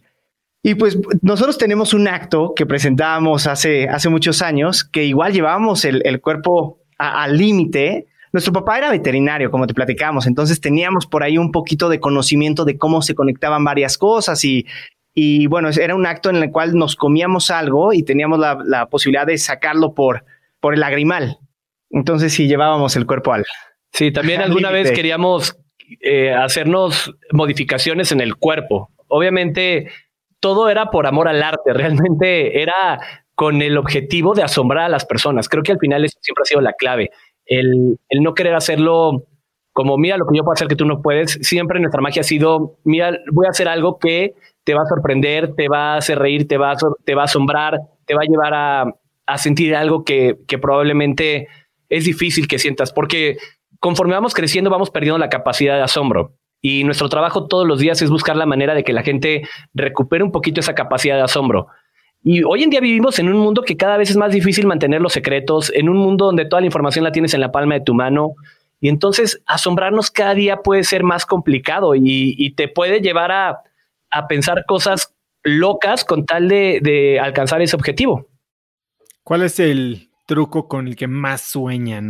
¿Dónde verían así el, el truco de sus sueños? Tal vez tener una residencia en Las Vegas no tanto como el truco, sino el show, tener ya el show físicamente en algún hotel de Las Vegas y, ahí poder presentar actos que solamente se puedan presentar en un venue como, como en Las Vegas. Creo que más bien sería a la mayor cantidad de personas que podamos impactar. Creo que esa es como la meta al final. Hay personas que tienen, puedes tener un gran truco, pero si solo, si no lo ve nadie, es como la teoría del árbol, ¿no? Si se cae el árbol en un bosque y nadie lo escucha, realmente e-, es lo mismo, pero con la magia. Si tienes un gran acto y nadie lo ve, no sé si es un gran acto. Entonces, a veces es mejor tener a quien mostrarlo, impactar a la mayor cantidad de personas. Eso vale mil veces más. Yo ahorita tienen un podcast en el que comparten muchas cosas que no tienen que ver con magia, pero sí tienen que ver con estos aprendizajes, ¿no? O sea, eh, me escuché algunos que cómo, quitarte el miedo escénico, cómo prepararte para hablar en público. Eh, ¿De dónde sale esta idea y, qué es lo que quieren lograr? De compartir un poquito lo, lo que hemos aprendido a lo largo de estos 25 años y, como decíamos, la magia no solamente es presentar trucos. Muchas veces pensamos en magia y decimos, ah, trucos de magia. O, visualizamos shows infantiles, por ejemplo, que está padrísimo, pero no, no nos queremos limitar a, que, a eso. La magia da para... Yo y yo siempre hemos dicho que todos, todos, todos nacemos siendo magos, solamente que a algunos se nos olvida. Y entonces, eh, justo es la razón por la cual creamos el podcast, para crear, para llenar, más bien para ponerle ese, ese sazón y recordarte que tú eres mago. De hecho, el podcast se llama Secretos de Magos. Sí, que tampoco comparten los secretos de los magos, pero... pero compartimos los secretos que realmente son los importantes, tal cual el know-how de cómo pararte en un escenario, de cómo hablar, y tratamos más bien lo que hacemos es que el podcast lo, lo, trasladamos, la gente que nos escucha es gente que tiene sus negocios, que está emprendiendo y, y justo tratamos de poner esos, conceptos en, en cosas como cómo sacar un negocio, cómo hablar en una junta, etcétera. Creo que algo, algo interesante de todo esto es, dicen que no hay trucos malos, sino magos malos. Y compartimos completamente eso. No importa muchas veces lo que haces, sino cómo lo haces. Y de lo que trata este podcast es de revelar un poquito eso, cómo hacemos las cosas, el proceso que hay detrás. A la gente le causa, muchas veces nos dicen, oigan, y cuando no hay show, ¿qué hacen? Seguro están sin hacer nada viendo la tele. Realmente, nuestro verdadero trabajo está detrás del escenario, está antes de subirnos al escenario. Ya subirte al escenario es lo padre, es lo increíble, lo que dominas, lo que tienes, lo que disfrutas, pero el trabajo duro está abajo del escenario. El el venir a la oficina todos los días, mínimo ocho horas, ensayar, practicar, hacer guiones, em, pensar qué sorprendería a la gente. Y, eso es lo que realmente nos lleva tiempo, esfuerzo, eh, una inversión de todo, de todo lo que, lo que hemos hecho ha sido a través de, de, todos estos años, todos los días pensar cómo podemos hacer las cosas. Y entonces de lo que, de lo que trata el podcast es de compartir esas anécdotas o esas experiencias o, o a lo que a nosotros nos ha funcionado, ¿no? Que a lo mejor puede ayudar a, alguna persona.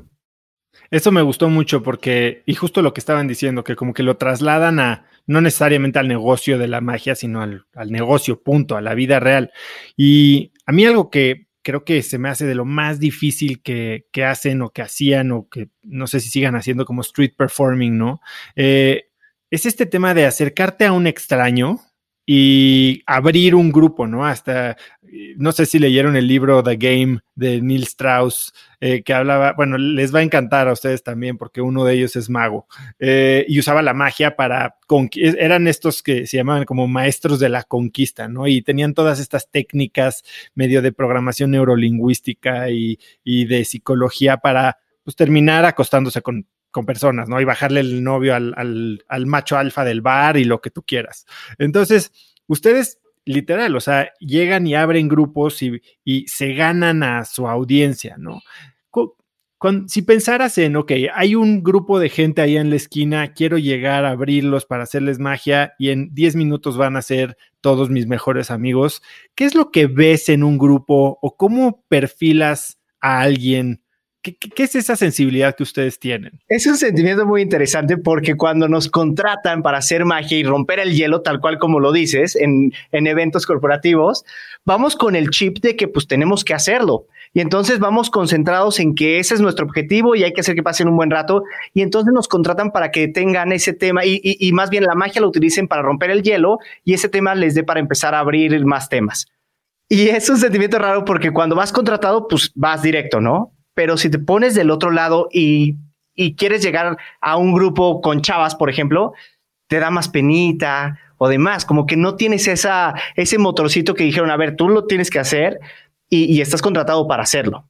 Incluso cuando fue la reunión entre Donald Trump y, el presidente de Corea, llevaron un mago para romper el hielo. Así de, impresionante es la magia. Fue el entretenimiento que, que decidieron poner para tener un tema en común o para asombrarlos o para romper el hielo. Así de poderosa puede llegar a ser la magia. ¿Y hay alguna técnica o alguna práctica que tienen ustedes o los dos o tres puntos en los que te fijas en alguien para saber por dónde llegarle? ¿O cómo abrir una conversación? O sea, si algo me pudiera llevar yo de aquí, de cómo abrir un grupo la próxima vez que esté en una situación así, ¿qué, ¿cuáles serían mis dos? Sí, llegamos con muchísima seguridad. Eso es algo fundamental. Siempre viéndolos a los ojos, haciéndoles alguna pregunta cuando no nos sabemos el nombre, por ejemplo, preguntamos el apellido, nos presentamos primero, hola, soy Moy, eh, tú eres, y entonces ya como que ellos empiezan a, a, soltar. Y otra que utilizamos mucho, digo, se presta mucho porque nosotros llegamos a hacer magia, es llegar con algún gag. Por ejemplo, si vamos a hacer magia con, con monedas, llegamos y decimos, oigan, tendrán una moneda de 10 pesos que nos puedan prestar, es para el ballet. Y entonces ahí como que la gente ya no sabe qué contestar, si es verdad, si no, si sí. Y, ya rompimos un poquito el hielo y vamos entrando de, ah, no, no, no, y ya empezamos a hacer este, la magia, ¿no? Lo más importante también yo diría, bueno, después de lo que dice Moise, eh, que coincido sin duda, algo también importante es que ellos entiendan que no esperas nada a cambio, que no quieres pedirle, no, no, no, no quieres hacerlo por, por recibir algo a cambio, simplemente lo estás haciendo por gusto y lo estás haciendo con un objetivo de hacerles pasar un, buen rato. Ahora, de la misma manera que te estoy preguntando cómo puedes abrir un grupo, qué, cuáles son mis mejores tips. Por ejemplo, para alguien que quiere hacer magia y, tienes el concepto de, ustedes llevan 25 años, llevan entrenando cientos de, no sé cuántas miles de horas y podrían caer en esta cubeta de para ser un experto, pues tienen sus 10 mil horas de práctica, ¿no? De Gladwell. Por otro lado, estaba viendo hace poco una, eh, un, TED Talk de Joe Kaufman que dice, puedes ser suficientemente experto como para pantallar a la gente con 20 horas de práctica, de práctica, pero en las cosas correctas, ¿no? O sea, ¿cuáles serían estas dos cosas que yo, si practico, me acerca más a un nivel de performance, de desempeño en magia eh, que, podría pasármela estudiando libros tratando de ser un todólogo y, en 20 horas no lograría nada, pero si estudio estas dos cosas y me hago un crack de la prestidigitación, no sé, ¿a qué le dedicarías 20 horas? Hacerlo y hacerlo, a enfrentarme con públicos nuevos. Eso creo que es la clave. Muchas veces nos dicen, o, más bien, muchas veces les preguntamos a los magos que están en Las Vegas con residencia de qué, qué nos recomiendan hacer, qué es lo que ellos este, hicieron para estar ahí. Y dicen, hazlo y hazlo y hazlo y preséntate y preséntate y públicos diferentes. Yo creo que va por ahí el presentarte y quitarte el miedo a, a, fracasar, a que te digan que no, a acercarte a nuevos grupos, a que te vean feo, eso y es hacerlo y hacerlo y vas encontrando tú tu, tu, ahora sí que tu método y tu forma de, y tu esencia, que no se quite tu esencia, eso también creo que es importante. coincido y también, en teoría, todo, todo funciona, en la práctica es muy diferente. E, e, en la magia así es. Tú puedes tener la teoría de que esto le va a gustar a la gente y esto es lo que quieren ver y esto así va a ser. Y cuando lo llevas a la práctica es completamente lo contrario o es muy diferente a lo que pensaste. Y creo que sucede muchas veces en la vida. Tienes una, una idea de cómo va a ser y muy rara vez o nunca es exactamente como lo pensaste. Puede ser mejor o peor, pero que sea exactamente igual a como lo pensaste, lo visualizaste, es casi imposible. Entonces, no hay como practicarlo, como dice Moy, y hacerlo una y otra vez. Sin duda, si alguien quiere volverse bueno haciendo magia, no hay como terminar tu show y volver a empezar, o hacer un truco y hacérselo a la mayor cantidad de personas que puedas. Eso es lo único que te hace bueno. Me parece muy interesante lo que dices, porque no me respondiste con una habilidad de magia, me respondiste con una habilidad de presentación. ¿Y tú crees que el obstáculo más grande para poderte concentrar en tu magia sería entonces quitarte esos nervios de, de estar en público? Sí, totalmente. Claro, tienes que, ensayarlo y lo que vas a hacer lo tienes que dominar. No estoy diciendo que porque ya seas experto rompiendo, este, entrando a grupos, puedes llegar a hacer cualquier cosa, ¿no? Lo que tienes que hacer, lo tienes que hacer bien. Pero sin duda, ese es un gran paso para poder empezar a hacerlo. Muy yo lo dividimos en dos, practicar y ensayar. Practicar es cuando lo haces tú solo, estando frente al espejo o en tu casa y lo practicas. Y lo, lo tienes que practicar al grado que, por ejemplo, nosotros lo, lo, tratamos de hacer a un grado donde tengamos una memoria muscular ya, donde no tengamos que pensar los movimientos que tenemos que hacer para hacerlos. Simplemente nuestro cuerpo ya sabe hacerlos, al mismo tiempo que tenemos que tener habilidad de labia. Entonces, ya sabemos qué decir sin tener que pensarlo. Y el grado es que a veces nos ponemos a ensayar, a hacer un truco o a, o a decir el guion de un truco mientras escribimos otra cosa en el teléfono. Una vez que logramos escribir una cosa mientras decimos otra, sabemos que dominamos el acto. Y entonces ya lo puedes eh, hacer y eso te ayuda mucho en momentos de crisis en el show, cuando, cuando llega un momento donde tienes que resolver un problema, es, es fundamental para tú poder seguir con el espectáculo mientras estás pensando cómo resolver lo que sigue. Y, y eso nos ha sacado de, de miles de apuros, aunque lleva un riesgo, es una delgada línea, porque llega un momento donde tal vez lo dominas tanto que puedes caer en el piloto automático. Y entonces empiezas el show y lo hacen automático sin estar presente. Y creo que una clave siempre es estar al 100 en el show, estar presente y estar consciente de que es el momento. Y eso lo aprendimos eh, a la larga y lo aprendimos con, con experiencias que nos llegaron a suceder en los shows, de lo que la gente nos decía y nos compartía de lo que había sido el show para ellos. Y teníamos que estar seguros de que habíamos dado lo mejor y que habíamos estado en el presente y que habíamos hecho lo mejor que pudimos en ese momento y que no pudimos haberlo hecho mejor de ninguna otra manera. ¿Cuál ha sido el peor momento que han vivido en un escenario? Hace poquito tuvimos una experiencia, estábamos dando un show en, un centro de espectáculos y íbamos a la mitad del show, todo estaba muy bien, estaba, había, había gente, había mucha gente y justo llegó una descarga al lugar y se fue toda la luz. Todo, todo, por completo, menos dos pantallas que teníamos atrás y un seguidor y un foco tal cual que nos iluminaba. Eran 350 personas enfrente de nosotros. Y en lo que nosotros cachamos el asunto de que, ok, ahorita van a volver a subir el switch, todo va a funcionar normal, nuestro show lleva música, lleva videos, lleva iluminación, efectos y demás.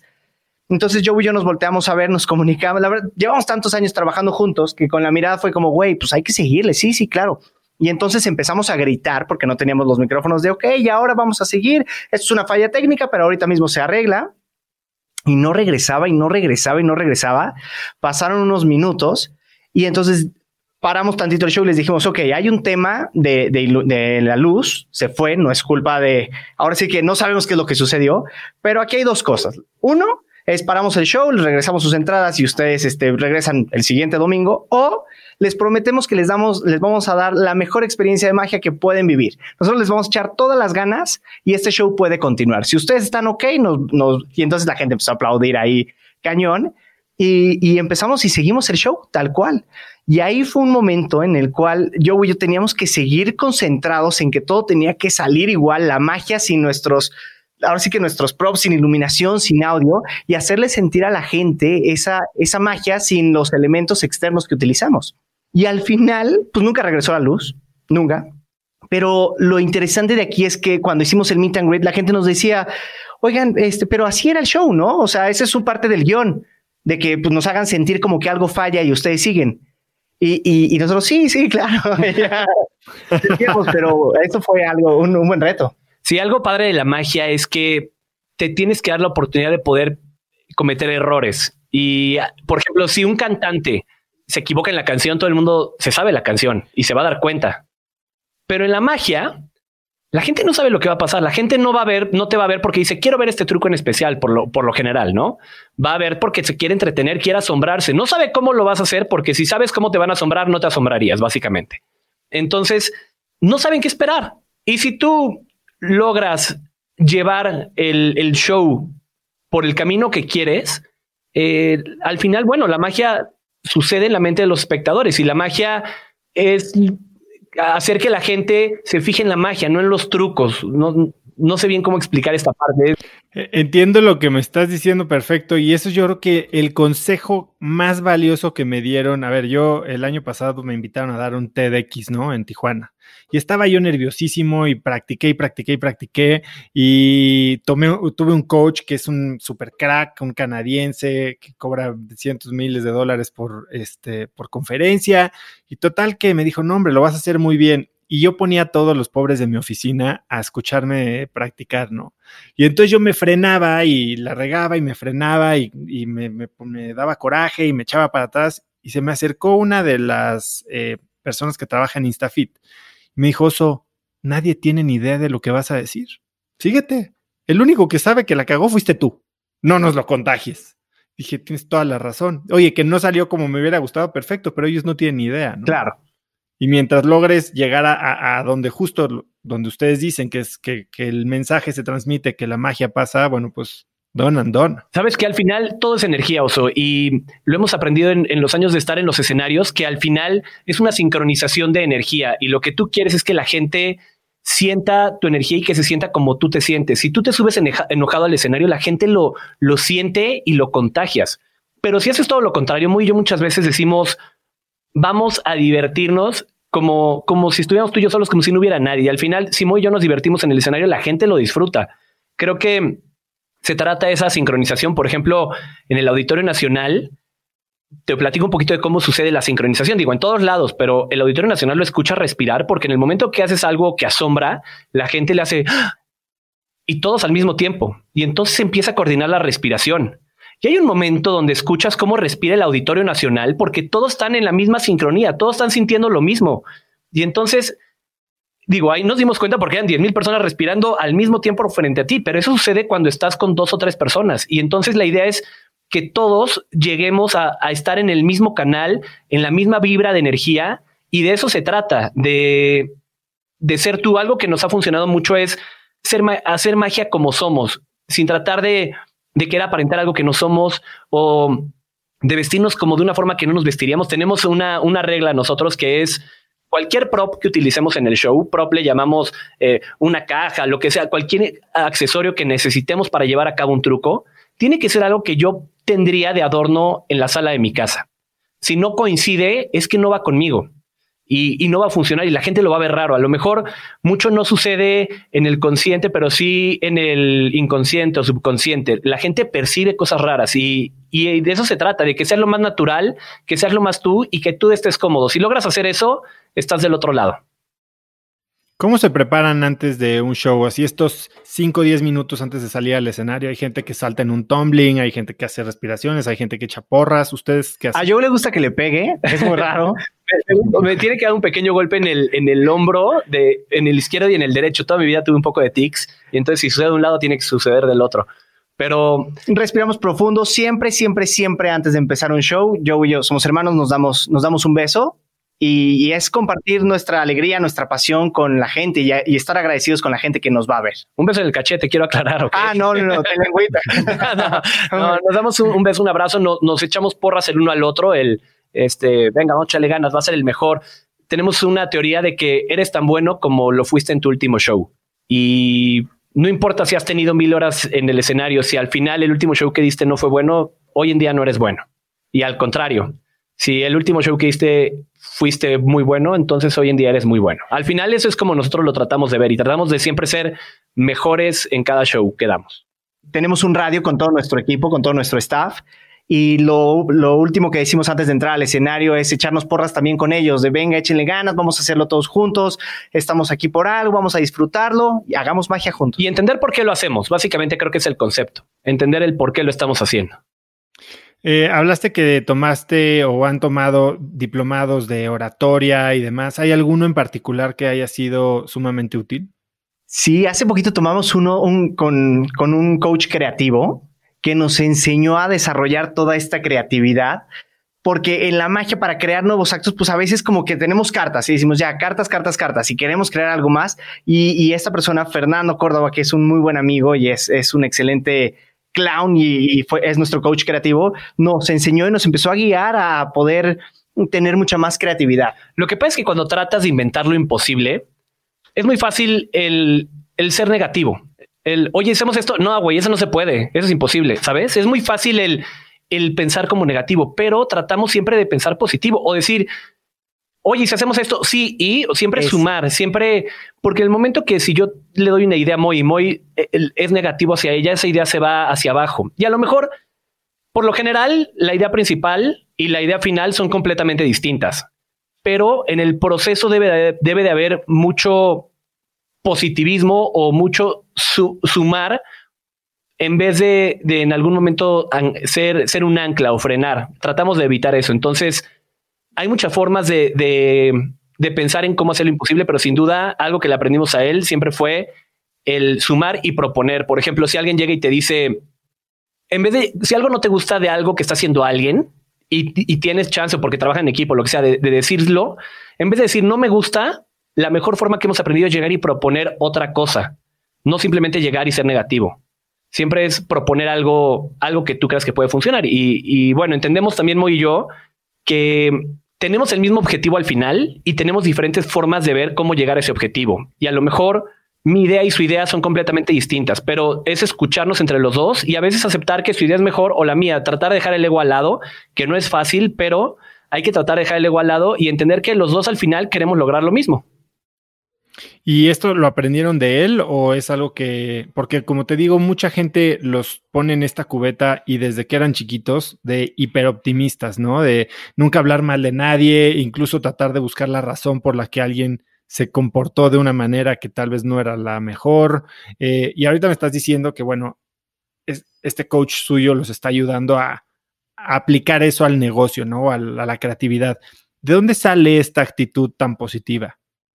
¿De qué sirve ser negativo?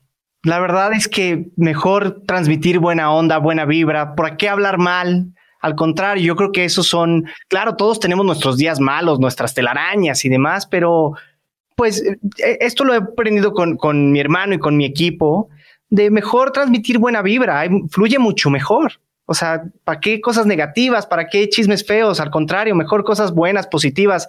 Lo que Joe dijo de este coach creativo del CE, esa fue yo creo que la, la por lo que valió por completo toda esta sesión con, con nuestro coach, el CE.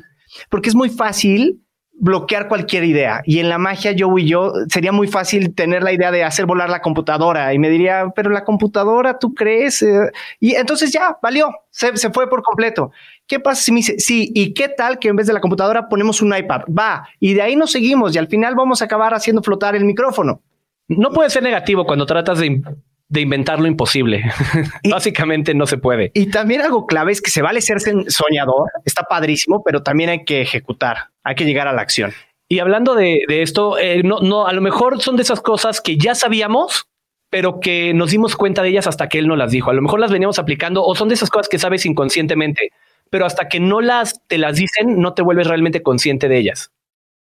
Ahora, algo que, justo hablando de esto, ¿no? De tienes que ser soñador y pero tienes que saber ejecutar, algo que me han dicho de ustedes dos y a mí me intriga mucho cómo pueden trabajar tan de cerca todo el tiempo como hermanos. Eh, si de por sí es difícil cuando escoges a tu socio, cuando a tus hermanos no los escoges, ¿no? Eh, ¿En qué se complementan ustedes? ¿Cómo son diferentes? Joe es demasiado creativo. Demasiado y tal vez yo bajo un poquito más esas ideas, las aterrizo un poquito más. Y así nos vamos, una y una, y una y una. Pero sí, sin duda. Los hacemos de los dos, pero si Moy ejecuta, ejecuta todo. Yo puedo, yo puedo tener una idea, pero es muy probable que no la pueda llevar a, lo físico. Y Moy es especialista en, eso. Además, a Moy le encanta la, producción y tiene muy buen sentido de, de cómo vestir el efecto, cómo se debe de ver, cómo se debe escuchar las cosas nos han llevado a hacer cosas que nunca creímos que nos iban a ayudar en algún momento. Cuando yo cumplí 19 años, me fui de mochila a Europa con 5 mil pesos, mes y medio. Eso era todo lo que llevaba. Y sobreviví. Eh, regresé con 6 mil. Entonces, lo logré, ¿sabes? Lo logré y me di cuenta de que podía vivir de la magia de alguna forma. Y en ese momento ese mes y medio Moy se metió a trabajar en una casa productora por azares del destino, tenías 15 años. Y ahí fue donde Moy aprendió a, acerca del mundo de, con, García Bros. Entró a trabajar y, trabajó un mes y medio, bueno, más tiempo después, ¿no? Pero aprendiste de videos. Mi chamba era, fue cuando nuestros papás se divorcian y eh, la, historia de que pues no hay lana y hay que salir adelante y demás. Y entonces un, el, el, mi tío me pone, me conecta con Simón Bros y pues Simón Bros tiene una casa productora y me dicen, pues vente de videotecario. O sea, yo era el que acomodaba los videos tal cual en la casa productora, no había chamba, pero me dijeron, sí, ahí tú haces un Excel. Yo no sabía aprender una Mac, tal cual, y pues todos ellos trabajaban con una Mac. Entonces mi primer reto fue aprender a, aprender una computadora. Y de ahí me fui metiendo y me gustaba y veía y, pedía que me dieran chance de utilizar el Final Cut y le picaba. Y al final fue una clase enorme y hoy en día eh, tenemos la oportunidad de poder producir nuestros videos, musicalizar nuestro show, gracias a esos, a esos, ahora sí que retos y momentos. Al final creo que las experiencias que hemos tenido, tanto juntos como separados, al final las hemos traído a este punto, al mismo punto. Y entonces es increíble cómo, cómo se ha podido coordinar todo esto. Al final entendemos para lo que es bueno él, entendemos para lo que a lo mejor yo soy bueno y nos complementamos. Eso es, saber, saber complementarnos. Y trabajar en equipo. Eso es lo más importante. Ahora, parte de trabajar en equipo es, pues, darse de frente, ¿no? Y ser a veces brutalmente honestos y, y, los ánimos de repente se suben. Ustedes son hermanos. ¿Cómo han logrado a lo largo de 25 años eh, pintar esa línea entre la casa y la oficina? Yo creo que no hay línea. la única regla es ni en la cara ni en los bajos. No, no realmente, primero que nada, somos hermanos. Y eso yo creo que nuestros papás no lo dejaron muy claro. Ustedes quiéranse, respétanse y, todo lo que venga aparte está padrísimo, pero son hermanos y son lo único que van a tener en la vida. Entonces, partiendo de esa base, yo creo que eh, nos, hemos, lo hemos sabido aplicar.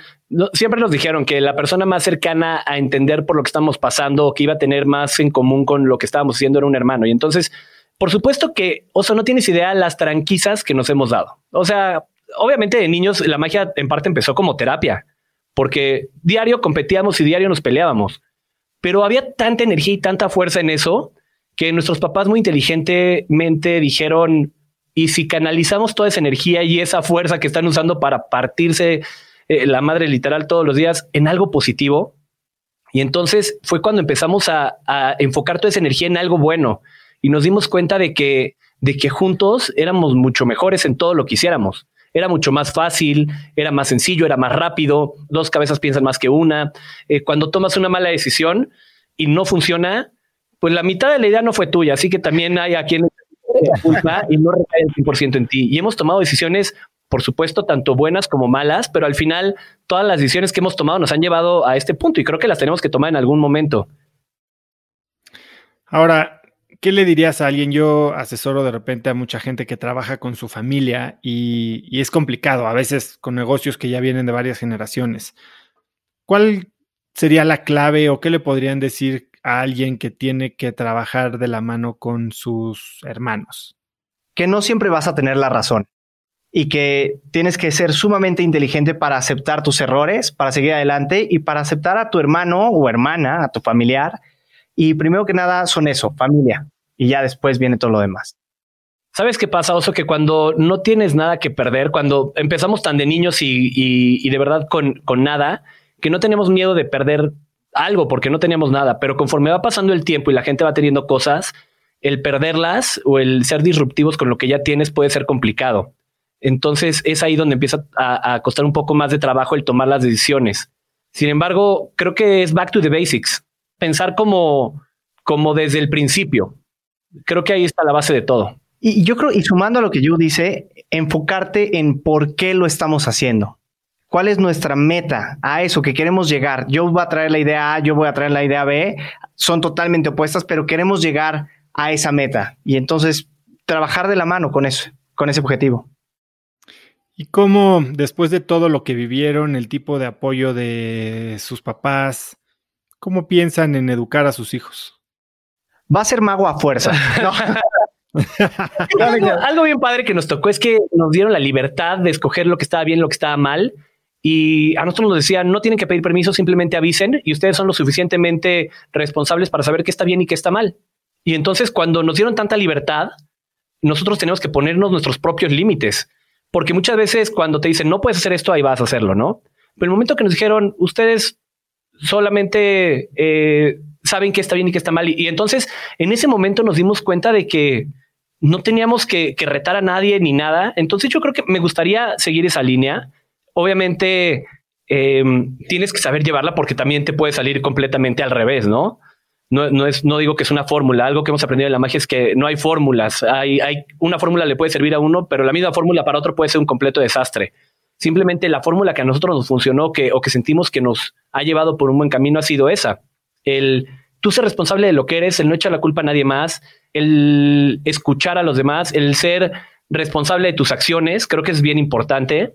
Y por ejemplo, atreverte, al darles eh, esa seguridad. No hay nada más como darle seguridad a, alguien. Por ejemplo, te puedo contar una anécdota que cuando éramos, bueno, no pequeños, cuando teníamos unos 20 y 18 años, pues ya habíamos pasado por nuestro primer coche lo compramos a los 15 entre los dos. Teníamos un coche para los dos porque obviamente íbamos a los mismos lados. Entonces nada más era eh, un coche y obviamente el coche era de nuestra misma edad, 15 años viejito.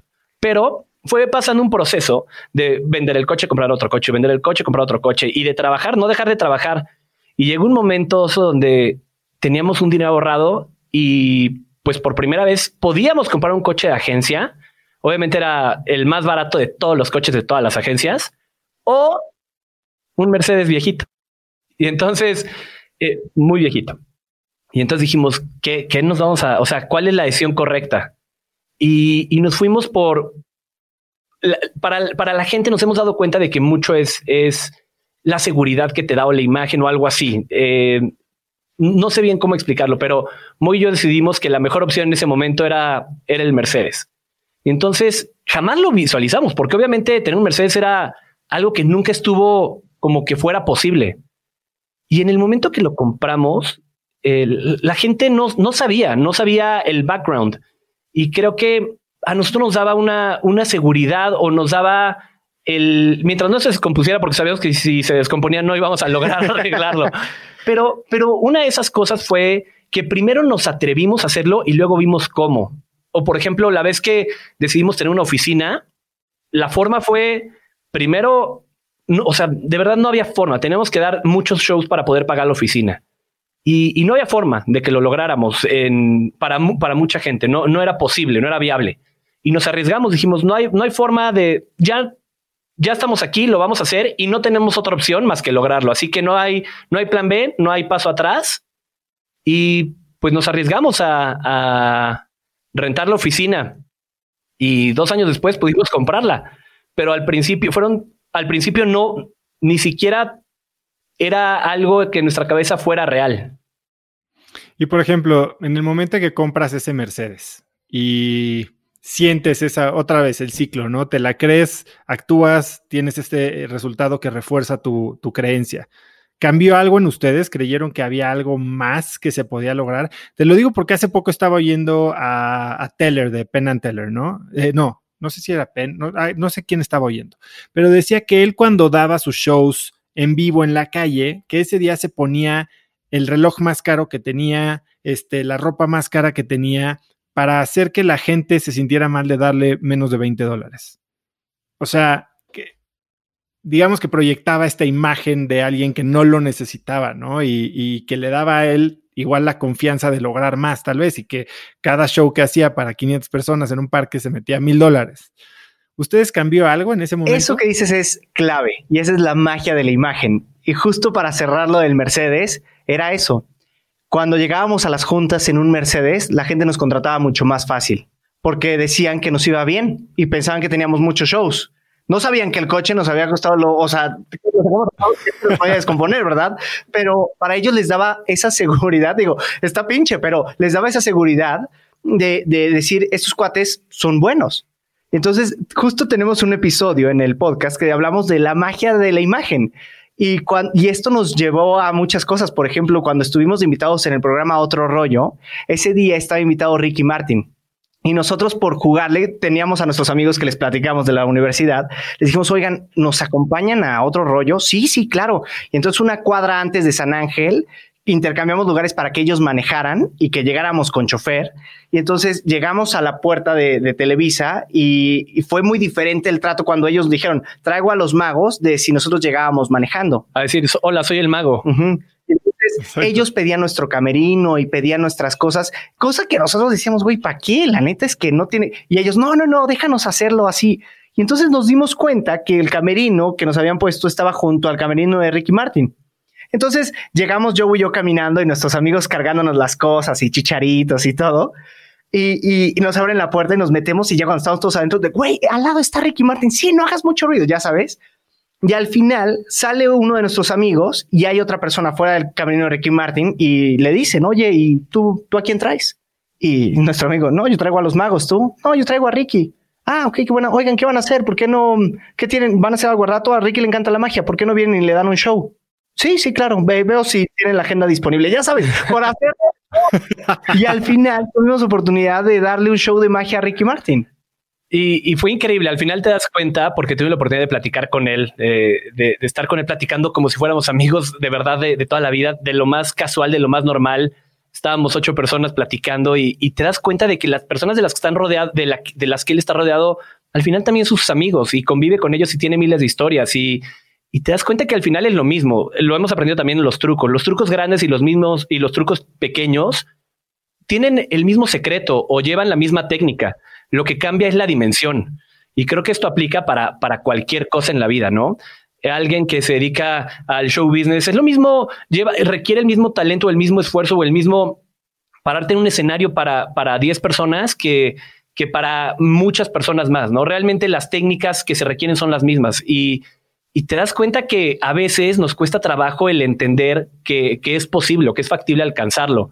Obviamente todo esto que platicamos hoy de la imagen no se nos ocurrió a nosotros. Llegó una chava y nos dijo, oigan, pues dominan la magia. Era la primera vez que íbamos a hacer magia en, televisión. Era un programa en vivo, era otro rollo. El rating a todo lo que daba era de los últimos programas. Fue en el 2006. Ya, sabe, ya, ya sabemos que la magia la dominan, pero ¿cómo van a ir vestidos? No, pues normal, ¿no? No, no, no, no, no. A ver, les voy a hacer un diseño de imagen, se los cambio por un show. Y pues nunca decíamos que no a nada. Entonces nos hizo nuestro diseño de imagen y obviamente pues no teníamos nada que funcionara y nos mandó un outlet, nos acompañó, nos, nos ayudó a, ver qué, qué, podía funcionar, eh, nos dio estos tips de, de, que no podíamos llegar solos, que alguien tenía que manejar y, y, gracias a eso nos dimos cuenta de que la imagen juega un papel importantísimo, como dice Moy.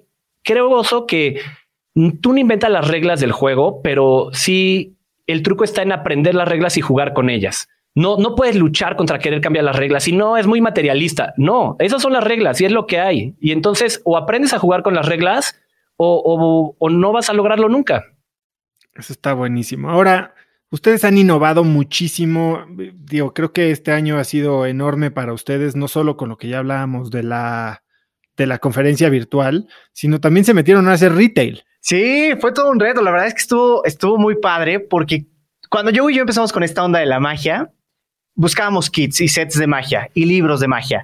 Y, los que comprábamos estaban padres, pero híjole, leerlos, la verdad, las instrucciones eran bien complicadas. Y entonces mi mamá o mi papá nos tenían que leer las instrucciones. De hecho, aprendimos a leer gracias a, los juegos de magia, pero era todo un tema. La verdad es que no estaban tan bien explicadas y, como que no, no era el mejor kit, la verdad, el que, el que encontrábamos de chiquitos. Y hace unos años, yo y yo platicando, dijimos, estaría padre poder compartir un set de magia para niños que quieran ser magos y que tengan instrucciones fáciles, que sea divertido aprender, que lo puedan hacer inmediatamente y que también desarrollen nuevas habilidades. La verdad es que nosotros estamos muy agradecidos con la magia por todo lo que nos ha dado. Y, lo aprendimos desde muy chiquitos y nos ha dado seguridad, nos ha dado conocimiento, nos, y, eso lo queríamos compartir con, con la gente, con las generaciones que vienen y por eso sacamos un set de magia.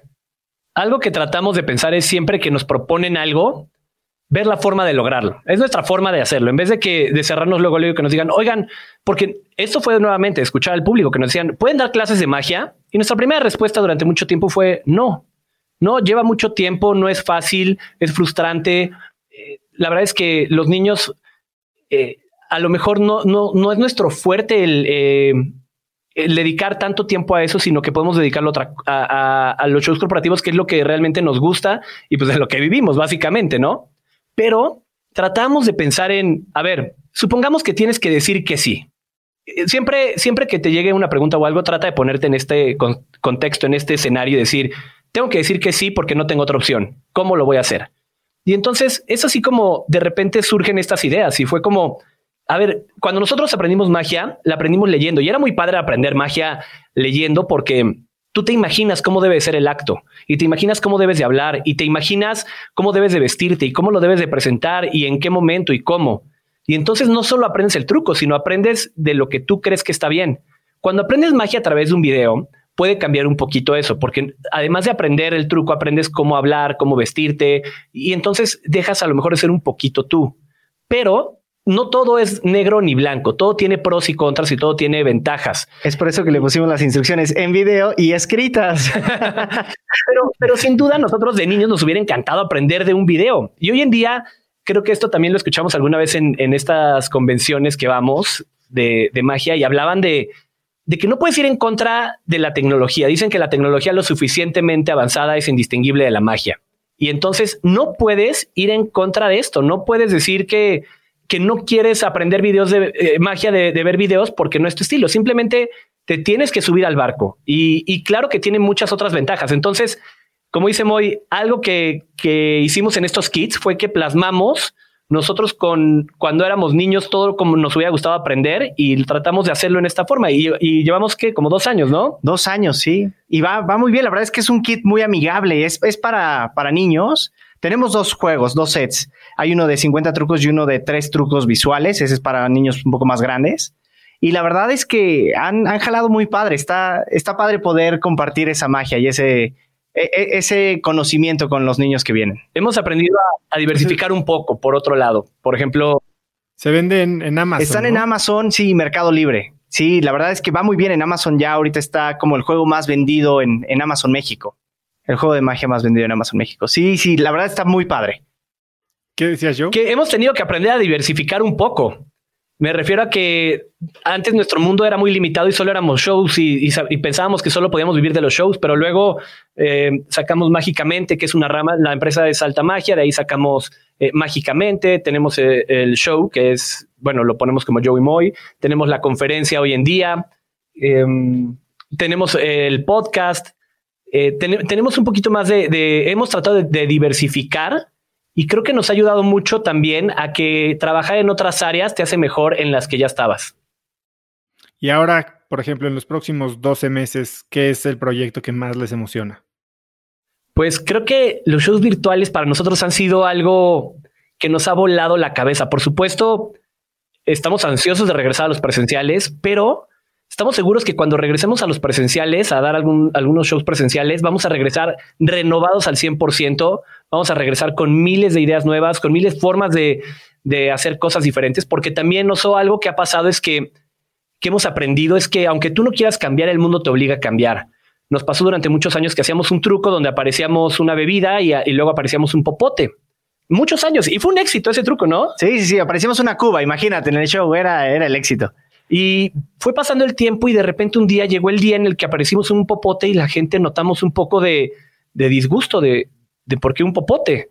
Y entonces nos dimos cuenta de que había un video de una tortuga y que ahora los popotes eran mal vistos y que ahora usar popote era malo. Y era algo que habíamos hecho durante muchos años de nuestras vidas y lo habíamos hecho de la misma manera y nosotros no cambiamos nada. Te juro, lo seguimos haciendo igual, tal cual. Y lo que cambió fue la mentalidad del, del público, de los espectadores. Y creo que eso va a pasar hoy en día.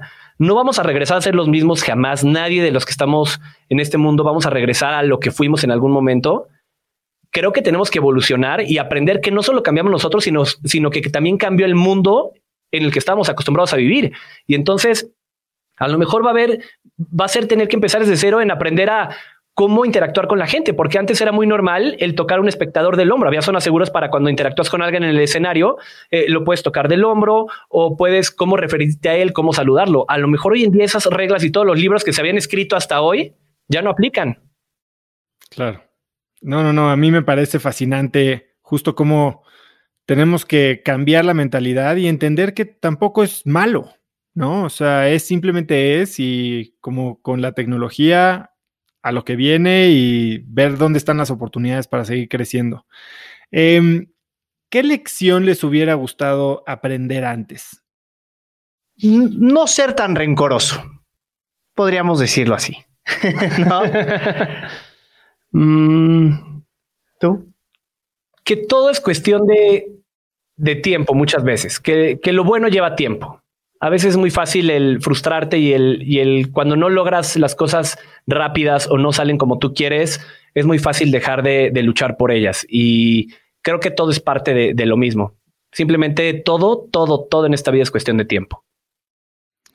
Quiero ser muy respetuoso de su tiempo y ya nos pasamos de la hora y media que habíamos dicho, pero antes de irme quiero preguntarles si no sé si tengan una cada quien Sé que los coachó su esposa, pero si pudieran escribir un mensaje en el cielo para que millones de personas lo vieran, ¿qué diría?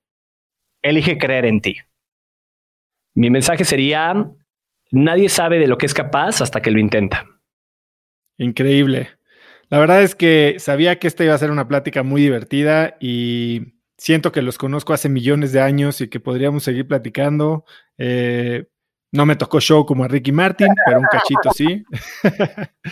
Eh, la verdad es que increíble lo que hacen. Eh, llevo siguiéndolos muchos, muchos años y cuando vi, eh, vi ese post tuyo, muy recomendando el podcast, me sentí muy halagado. lo que hacen definitivamente creo que se necesita, no solo la parte de entretener, de entretener sino de despertar este sentimiento de asombro que de repente se nos olvida o o perdemos la facilidad. Muchísimas gracias por hacerlo. Eh, espero que mis hijos puedan ver alguno de sus shows pronto. Son unos cracks. ¿Algo más que quieran agregar? Pues agradecerte a ti, Oso. Sin duda, te lo dije desde el principio, somos tus fans. Nos encanta lo que transmites. Es, es mágico, de verdad, que, que tengas esta iniciativa de hacer todo esto para, para tanta gente. De verdad que te lo agradezco infinitamente. He escuchado muchos de tus podcasts y toda la gente que, que entrevistas ha dejado algo en, nuestras vidas y creo que de eso se trata, de aprender un poquito de todos y esperemos que lo que hayamos hecho en, este, en esta plática contigo pueda dejar, aunque sea una pequeña, eh, un, granito de arena en, las personas. Muchas gracias, Oso. Eso no, me queda la menor duda. Eh, ¿Dónde los pueden seguir? ¿Dónde los puede contactar gente, contratar, eh, saludar en, en, redes? Todas nuestras redes sociales estamos como Magos JM. Instagram, Facebook, eh, Twitter, el podcast. El podcast se llama Secretos de Magos, pero también por ahí puedes buscar Joey Moy. ¿Y dónde es donde más contestan, donde más fácil es obtener una respuesta suya? En Instagram. Podría ser Instagram, sí. También si quieren saber un poquito más de lo que hacemos, nuestra página de internet es www.magosjm.com. Ahí viene un poquito de lo que hacemos, de lo que hemos hecho y compartimos un poquito en las redes de nuestra vida diaria. Así que si nos quieren seguir, eh, nos encantaría Muchas gracias.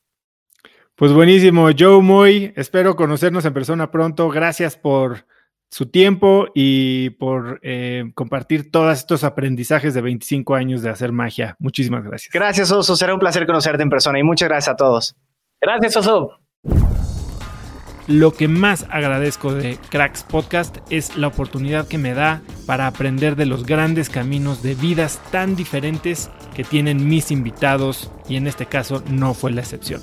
Si te gustó el episodio, compártelo con alguien usando el link cracks.la diagonal 088. También sigue Cracks Podcast en Spotify o suscríbete en iTunes y si es ahí califícanos con 5 estrellas para que más gente nos encuentre. Puntos extras si nos dejas una reseña.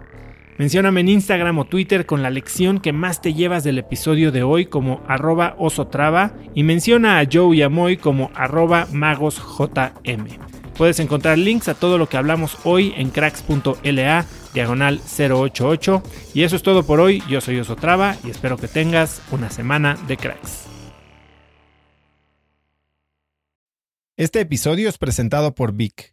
Si me conoces, sabes que soy un consumidor voraz de audiolibros y que he probado todo tipo de aplicaciones para seguir nutriendo mi mente mientras manejo o mientras corro o hago ejercicio, pero sin duda, por mucho, Vic es mi favorita. Con Vic puedes convertirte en una máquina de aprendizaje porque con solo 15 minutos al día puedes leer más de 12 libros al año. En Vic tienen más de 250 mil títulos y puedes escuchar resúmenes de bestsellers en menos de 15 minutos o libros completos, incluido mi libro Haz lo que importa, así como mis Vic originales como Cómo combatir el síndrome del impostor. Vic, por ser escucha de cracks, te regala 7 días de prueba y después contenido ilimitado por solo 167 pesos al mes en un pago anual de 1.999 pesos al suscribirte a Vic. Simplemente ve a cracks.la diagonal Vic. Vic se escribe B alta E E K. Una vez más, es cracks.la diagonal Vic. Este episodio es presentado por Hospital Ángeles Health System. Cada invitado con el que platico en el podcast me abre los ojos a nuevas tecnologías que están impactando de forma positiva la manera en que todos nosotros vivimos. Una de las áreas en las que el avance tecnológico está generando más impacto es en el área de la salud, especialmente con los avances en cirugía robótica que permiten intervenciones con menos sangrado, menos dolor, cicatrices más pequeñas y una recuperación mucho más rápida. Hospital Ángeles Health System el programa de cirugía robótica más robusto en el sector privado en México. Cuenta con 13 robots Da Vinci, el más avanzado y versátil del mundo, y con el mayor número de médicos certificados en cirugía robótica, con la cantidad de horas necesarias para poder operar, ya que tiene el único centro de capacitación de cirugía robótica en todo el país. Este es el futuro de la cirugía. Si quieres conocer más sobre el programa de cirugía robótica de Hospital Ángeles Health System y ver el directorio de doctores, visita cracks.la diagonal ángeles. Una vez más, es cracks.la diagonal ángeles. Consulta a tu médico.